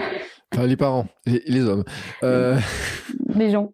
Beaucoup. Non, mais euh, attends, non, mais c'est une parenthèse, mais c'était pour dire qu'en fait, euh, euh, en Allemagne, il y a un problème quand même pour les femmes pour travailler l'après-midi, quand même, parce que comme les gamins, s'il n'y a pas d'occupation, il faut quand même les garder et qu'il y a moins de trucs. Mais c'est une petite parenthèse, parce qu'un jour, on m'a fait la remarque. Tu sais, nous, on, on, court comme ça, droite à gauche, etc. Moi, ma fille est à l'école. Si ma fille n'était pas à l'école l'après-midi, je me dis quand même, j'ai des temps de course qui seraient beaucoup plus faibles, hein, certains jours. Bref, c'était une petite parenthèse. Bon, bah écoute, je pense qu'on a fait un bon petit tour quand même, non? Ouais, Il reste des trucs à rajouter? Non, non, ça me, paraît, ça me paraît bien. Il y a un truc que t'as pas dit quand même. Vas-y, euh, Les fameux belins, euh, il vaut mieux les manger en apéro, du soir ou du midi? Ben non, justement. Il faudrait même pas les manger en apéro, en fait. Parce que pour le coup, c'est vraiment un truc avec un index glycémique euh, très élevé. Mmh. et puis, c'est donc après l'apéro, bah là, c'est l'apéro du vendredi soir. Oui, là, bien sûr, parce que nous, on enregistre un vendredi soir et que maintenant, cet épisode est associé à la transition avec le week-end et à l'apéro derrière. Non, c'est pas vrai. Puis j'aurais même pas d'apéro ce soir. Oh, mince. Tu un petit C'est dur. Et toi, tu vas me narguer. Je, connais que, je sais que Bertrand va arriver, va me narguer avec ses photos. Ah, c'est pas ça, non, non, non, non. Non, je n'ai pas de belin dans la maison. Alors là, franchement, moi, je vais manger une carotte. Euh, tu vois, franchement, enfin, alors là, c'est, tu me prêtes des intentions qui sont vraiment pas les miennes. Je, en plus, alors cette semaine, j'ai fait super attention et tout, tu vois, de noter mes aliments. J'ai fait gaffe, tu vois, il y a des trucs que j'ai. T'aurais pas une bonne coach, toi? Ouais, enfin, ouais, ouais, c'est, tu sais, en fait, elle a pas, elle a pas l'impression, mais j'écoute les conseils. Et euh, j'écoute tout ce qu'elle raconte, j'essaie de tout intégrer, etc. Tu vois, me dire, attends, il faut que je fasse ça, que je fasse ça, que je fasse ce truc-là et tout. Et après, il y aura des rebonds. Je vais le dire aussi parce que j'ai enregistré cette semaine des épisodes avec notamment les amis de Sweet sur les protéines et sur euh, comment sont fabriquées certaines protéines, etc., sur les légendes autour de certaines protéines, euh, notamment celles qui sont ultra transformées. Et on en parlait hein, tout à l'heure sur sur ces sources de protéines et tout. Euh, il y a des, épisodes aussi de Sport Nutrition où Marie Caroline Saveliev parlait, par exemple, de la fameuse crudité en entrée qui faisait partie aussi des, stratégies. On en pourra en parler aussi parce qu'il y a des, des histoires sur l'hydratation, manger des crudités, c'est intéressant parce qu'il y a une grosse teneur en eau dans les légumes aussi. Quand on parle d'hydratation, il y a des, tout un tas de, de questions, de rebonds qu'on peut faire. C'est presque infini en fait. Ce sujet-là, c'est presque un truc infini euh, parce qu'en même temps, je surveille ma flotte, combien, combien je bois, je surveille la couleur de mon pipi, tu vois, pour regarder si je suis dans les bonnes couleurs. Euh, mais je vais pas le faire longtemps. Et c'est ce que je voudrais dire aussi, c'est qu'il y a des moments peut-être, on peut se donner un petit coup pour regarder un petit peu, dire je fais gaffe à, un truc, tu vois. Et tu l'as dit mm, tout à l'heure. Je suis tout à fait d'accord. Je perds du mm. poids, j'ai besoin d'équilibrer un petit peu, tu vois. Et là, je m'étais rendu compte, j'ai pris, tu vois, je suis monté sur la balance et maintenant c'est un truc, tu sais, ma fameuse 20% de matière grasse. Je dis, ah, ça correspond pas à mes objectifs de recomposition corporelle. Il va falloir que je change un petit truc. On en parle la semaine dernière. Je dis, allez, je me mets au défi. Je regarde mon truc. Je dis, bon, Là, j'ai vu, je sais sur quoi je vais bouger, mais je te garantis que la semaine prochaine, je vais pas m'amuser à noter tous mes repas. Ça, c'est terminé parce que c'est chiant. Je note encore l'eau et je regarde la couleur de mes urines. Je me dis, hop, pour l'instant, on est bon, tu vois, track. Et je vais, je vais l'arrêter aussi. Parce que sinon, en fait, on devient, on devient obsédé par ce truc-là et tout. Et c'est pas bon. Et c'est, c'est contraire, en fait, à, à la mm. bonne connaissance de soi, en fait, je trouve. C'est-à-dire qu'on, on se connaît pas on, a, c'est comme la montre cardio. Mais après, pour se connaître, pour se connaître, il faut, comme tu l'expliques, en fait, se connaître, c'est partir de repères externes avec des mm. données fiables, objectives. Donc, s'il y a des personnes qui veulent compter leurs calories avec des applications au début, c'est pas un problème. Mm. Et comme tu dis, se connaître, c'est progressivement retirer cette contrainte. Et c'est progressivement aller vers des repères. Alors, on peut passer par les repères dont j'ai parlé, hein, assiette 4 quarts et tout. Mais ensuite, c'est même plus une histoire d'assiette 4 quarts. C'est une histoire d'un, après, on, on sait ce qu'il faut faire, quoi. Et c'est exactement ce que tu dis. Pour moi, l'autonomie, elle est là-dedans, en fait. Elle est toujours dans le fait de retirer progressivement de la contrainte. Mm. Et tu as raison, c'est super important. Et nous, on est là pour justement rendre les gens autonomes, en fait, avec ce qu'on raconte. Moi, la 4 quarts, c'est ce que j'utilise depuis. Euh, bah, j'ai perdu tous mes kilos avec, en fait. Mm. Euh, or, je le paye pas à 4 quarts, moi je l'appelle, je sais pas comment je l'appelle dans mon truc. Euh, grosso modo, une moitié, puis deux quarts à côté. mais c'est vrai qu'après, c'est mm. présenté comme ça. Mais c'est ce que j'ai utilisé. Parce que c'est le clair d'œil breton, j'aime bien. Ouais, et puis je me suis rendu compte à cette époque-là aussi qu'on avait beaucoup augmenté la quantité de légumes. Et d'ailleurs, ça posait une question qui était drôle. C'est qu'on s'est rendu compte que la taille des, des surgelés de légumes, des boîtes de légumes et tout, qui peut y avoir vendu dans certains magasins, bah, correspondait pas trop aux besoins qu'on avait tu sais, pour remplir notre assiette et tout. Surtout, alors quand t'es seul, ça peut, tu trouves une boîte, mais quand tu commences à être deux, c'est Mm. bien compliqué. Mm. Et quand t'es trois, eh ben, tu te rends compte en fait qu'il y a certaines portions des magasins qui sont vendus, sont pas vendus pour que les gens mangent suffisamment, tu vois, des légumes, les assiettes, comme on les compose, parce qu'il y a, il y a un truc, tu vois, où alors il faut prendre les gros sachets et tout, mais il y a, il y a plein de sachets, on s'en est rendu compte, qui correspondent pas en fait aux besoins, tu vois, qu'on pourrait avoir, aux équilibres, etc. Et, euh, et voilà. Donc c'est, c'était les remarques, tu vois, quand tu regardes dans les magasins, tu regardes un petit peu les trucs différemment, tu Mm, mm. ça je peux pas prendre ça. oui ça oui mais alors, il faut reprendre deux boîtes de ça et tout et c'est drôle de, de voir en fait comment finalement notre alimentation évolue beaucoup du moment qu'on a la connaissance et qu'on se rend compte de bah, qu'est-ce que ça représente Mm. finalement Mm, euh, de manger euh, tant de On grammes fera, je sais on pas fera quoi un épisode là-dessus sur comment discriminer les bonnes informations. Ouais. On a déjà prévu ça. Ça va être trop cool, ça. J'ai trop hâte d'avoir cet épisode. C'est trop génial. Bon, d'ici là, on se retrouve la semaine prochaine pour continuer à gérer son énergie avec le sommeil Ah, c'est ça le sujet c'est le sommeil l'activité physique. Comment on peut gérer le- le- entre guillemets notre notre euh, notre énergie avec le sommeil et l'activité physique. Mm. Donc on parlera des siestes, des micro siestes, du sommeil, euh, de l'activité physique plus plus ou moins intense, plus ou moins fractionnée. Mm. Voilà, on parlera et un tout petit ça. lien, tu sais, on fera un petit lien le matin parce qu'il y avait une question qu'on a, à laquelle on n'a pas répondu, mais on pourrait y répondre la semaine prochaine. Mm. C'est l'histoire de euh, comment on fait pour prendre un petit déjeuner le matin alors qu'on a une grande sortie et qu'on nous dit qu'il faut manger deux heures avant, mais qu'on veut quand même dormir. Ouais, c'est intéressant. Et là, je te, je te la laisse en, en suspens, hein, dans le truc, etc. Euh, moi, j'ai mes petites stratégies. Euh, Bah, on, tiens, on comparera les stratégies. Ça peut ouais, être très mais je peux garantir que la stratégie que j'ai faite ce matin pour faire mon fameux 10 km, il n'y a pas grand monde qui peut l'appliquer. Parce que, alors là, le petit déjeuner, il n'y en avait pas. J'ai tout fait exploser. Ouais, mais n'empêche que j'ai réussi mon coup et j'ai mangé euh, une petite barre protéinée, etc. Enfin voilà, d'une très bonne marque hein, qui s'appelle Apiron. Mais en fait, je sais pourquoi aussi je le fais, c'est que moi je suis capable avec mon entraînement, j'ai une telle habitude de courir en, à jeun et tout que je savais que je pouvais le faire Ouais, et je sentais que je pouvais le faire. Hein. Et Mm. hier aussi, j'avais un petit peu chargé le soir en glucides, les patates Ah bah douces. aussi, bah, très bien. les Mais fameuses patates douces, j'avais un petit peu chargé la barque Ouais. en sachant que ce matin, si j'avais la motivation, il était possible que peut-être je me lance dans cette aventure-là. Donc tu vois, j'avais un petit peu anticipé mon coup, et c'est pour ça qu'il y a des sujets qui sont intéressants. On pourra en parler, on fera des rebonds. Donc si vous Ouais. avez des questions là-dessus, n'hésitez pas, parce qu'il y a une globalité de ces trucs-là en fait, Mm, de, de- de voir là-dessus. C'est très bien. Bah écoute, on a fait le tour. Bah, je crois, hein. un bon petit tour. Eh ben écoute, bon. On n'a pas trop pris trop de calories, moi je trouve. On n'a pas trop tapé, on n'a pas parlé des bonbons, du sucre. On n'a pas parlé des grignotages, tiens, tu vois. Mm. Ouais. Bon, on en parlera. On fera un épisode spécial grignotage. Ça bien. te dit Ouais. Très bien. Bon. Eh ben écoute, pour conclure, on va dire que la semaine prochaine, on parlera du sommeil. En attendant, euh, bah, surveillez un peu votre sommeil. Tiens, c'est toujours bon de regarder un petit peu combien de Mm. temps vous dormez. Parce qu'après, Laure, elle va arriver avec ses conseils et là, on se rend compte, et, oh, il y a un petit peu, un peu la cata. Euh, je le dis aussi à ceux qui sont en pleine préparation pour les marathons de printemps, etc. Il y en a, ils sont pas très loin de c'est les premiers marathons, Barcelone et compagnie. Surveillez votre sommeil, faites attention à combien vous dormez, faites attention à ce que vous mangez aussi. Puis on va faire très vite des épisodes aussi là-dessus. Voilà. euh, Et on va faire mm. très vite des épisodes là-dessus. Normalement, il y aura bientôt un épisode là-dessus, sur le sujet aussi, sur Kilomètre 42, sur le, le mercredi, tu sais, avec un invité. Mm. Euh, spécialement, où on parlera aussi de cette thématique-là. Donc, euh, on va refaire des focus parce que vous avez adoré les épisodes sur la prépa marathon. Et je pense qu'il y a d'autres trucs sur lesquels on peut faire des rebonds. Mais quand même, on peut le dire, hein, euh, cette partie alimentation, la partie Ah sommeil bah, elle et tout, importante. c'est vraiment Mm. de l'optimisation. Et en ce Mm. moment, optimiser ça, ça fait partie des choses importantes. Mm. Laure, écoute, je te souhaite un bon, euh, ben, pas d'apéro parce que tu m'as dit qu'il n'y a pas d'apéro ce soir. Un bon week-end, des belles Ouais, sorties. je pense qu'avant le week-end, on va se reparler, à mon avis, plus d'une fois, Bertrand. Je pense que tu peux me souhaiter une bonne soirée et encore, à mon avis, vu le nombre de messages que tu vas m'envoyer, qu'on va s'envoyer, qu'on va s'échanger. Hein Mais euh, je crois qu'on peut juste se souhaiter euh, bonne, de bonnes dix prochaines minutes. Hein Qu'est-ce que t'en Ouais, penses? je te souhaite du, du bonnes prochaines minutes. Euh, J'attends la photo toute rouge. Euh, C'est promis. Voilà. Et noté. donc, je la mettrai en note de l'épisode Allez. sur ton compte, vers ton compte Instagram. Comme ça, vous aurez le compte Instagram de Laure. Si vous voulez, vous envoyez un petit si message. veux si vous demandez cette de l'accompagnement. hein. Si vous voulez euh, savoir un petit peu, avoir des informations, comment elle peut vous aider, comment on peut vous aider tous les deux avec nos, à notre manière, et ben, euh, vous pouvez aller dans les notes de l'épisode, vous retrouverez le lien vers le site de Laure, le lien vers Instagram. Laure est un petit peu en manque d'énergie, c'est pour ça que vous ne l'entendez plus est, beaucoup Laure, elle est claquée là. Laure a a baillé à gorge déployée. C'est pour ça que Bertrand se barre. Je préfère le dire parce qu'il a eu la, la, la- il a été gentleman. Il l'a pas dit, mais oui. Je... Je n'osais pas le dire. Je n'ose Voilà. pas le dire. Je ne sais Mm. plus quoi dire avec les femmes. J'ai toujours peur d'avoir des mots déplacés. non. Donc, Mais non. je ne le dis Tu sais plus qu'avec moi, tu peux presque tout. Presque. Allez, sur ce, je vous souhaite à tous une très belle soirée. Laure, très, merci encore pour toutes ces informations-là. Et n'hésitez pas, je le répète, à nous envoyer des questions, suivre les liens. Et on se retrouve la semaine prochaine pour une nouvelle... Euh, on l'a changé de nom sur le Hamster Club, on l'appelle Laure Perf. J'adore. La Laure Perf.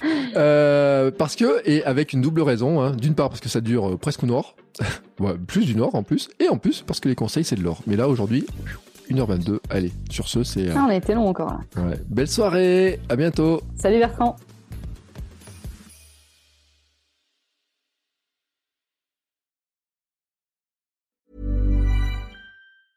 Mom deserves the best, and there's no better place to shop for Mother's Day than Whole Foods Market. They're your destination for unbeatable savings, from premium gifts to show-stopping flowers and irresistible desserts. Start by saving 33% with Prime on all body care and candles. Then get a 15-stem bunch of tulips for just $9.99 each with Prime. Round out Mom's menu with festive rosé, irresistible berry chantilly cake, and more special treats. Come celebrate Mother's Day at Whole Foods Market.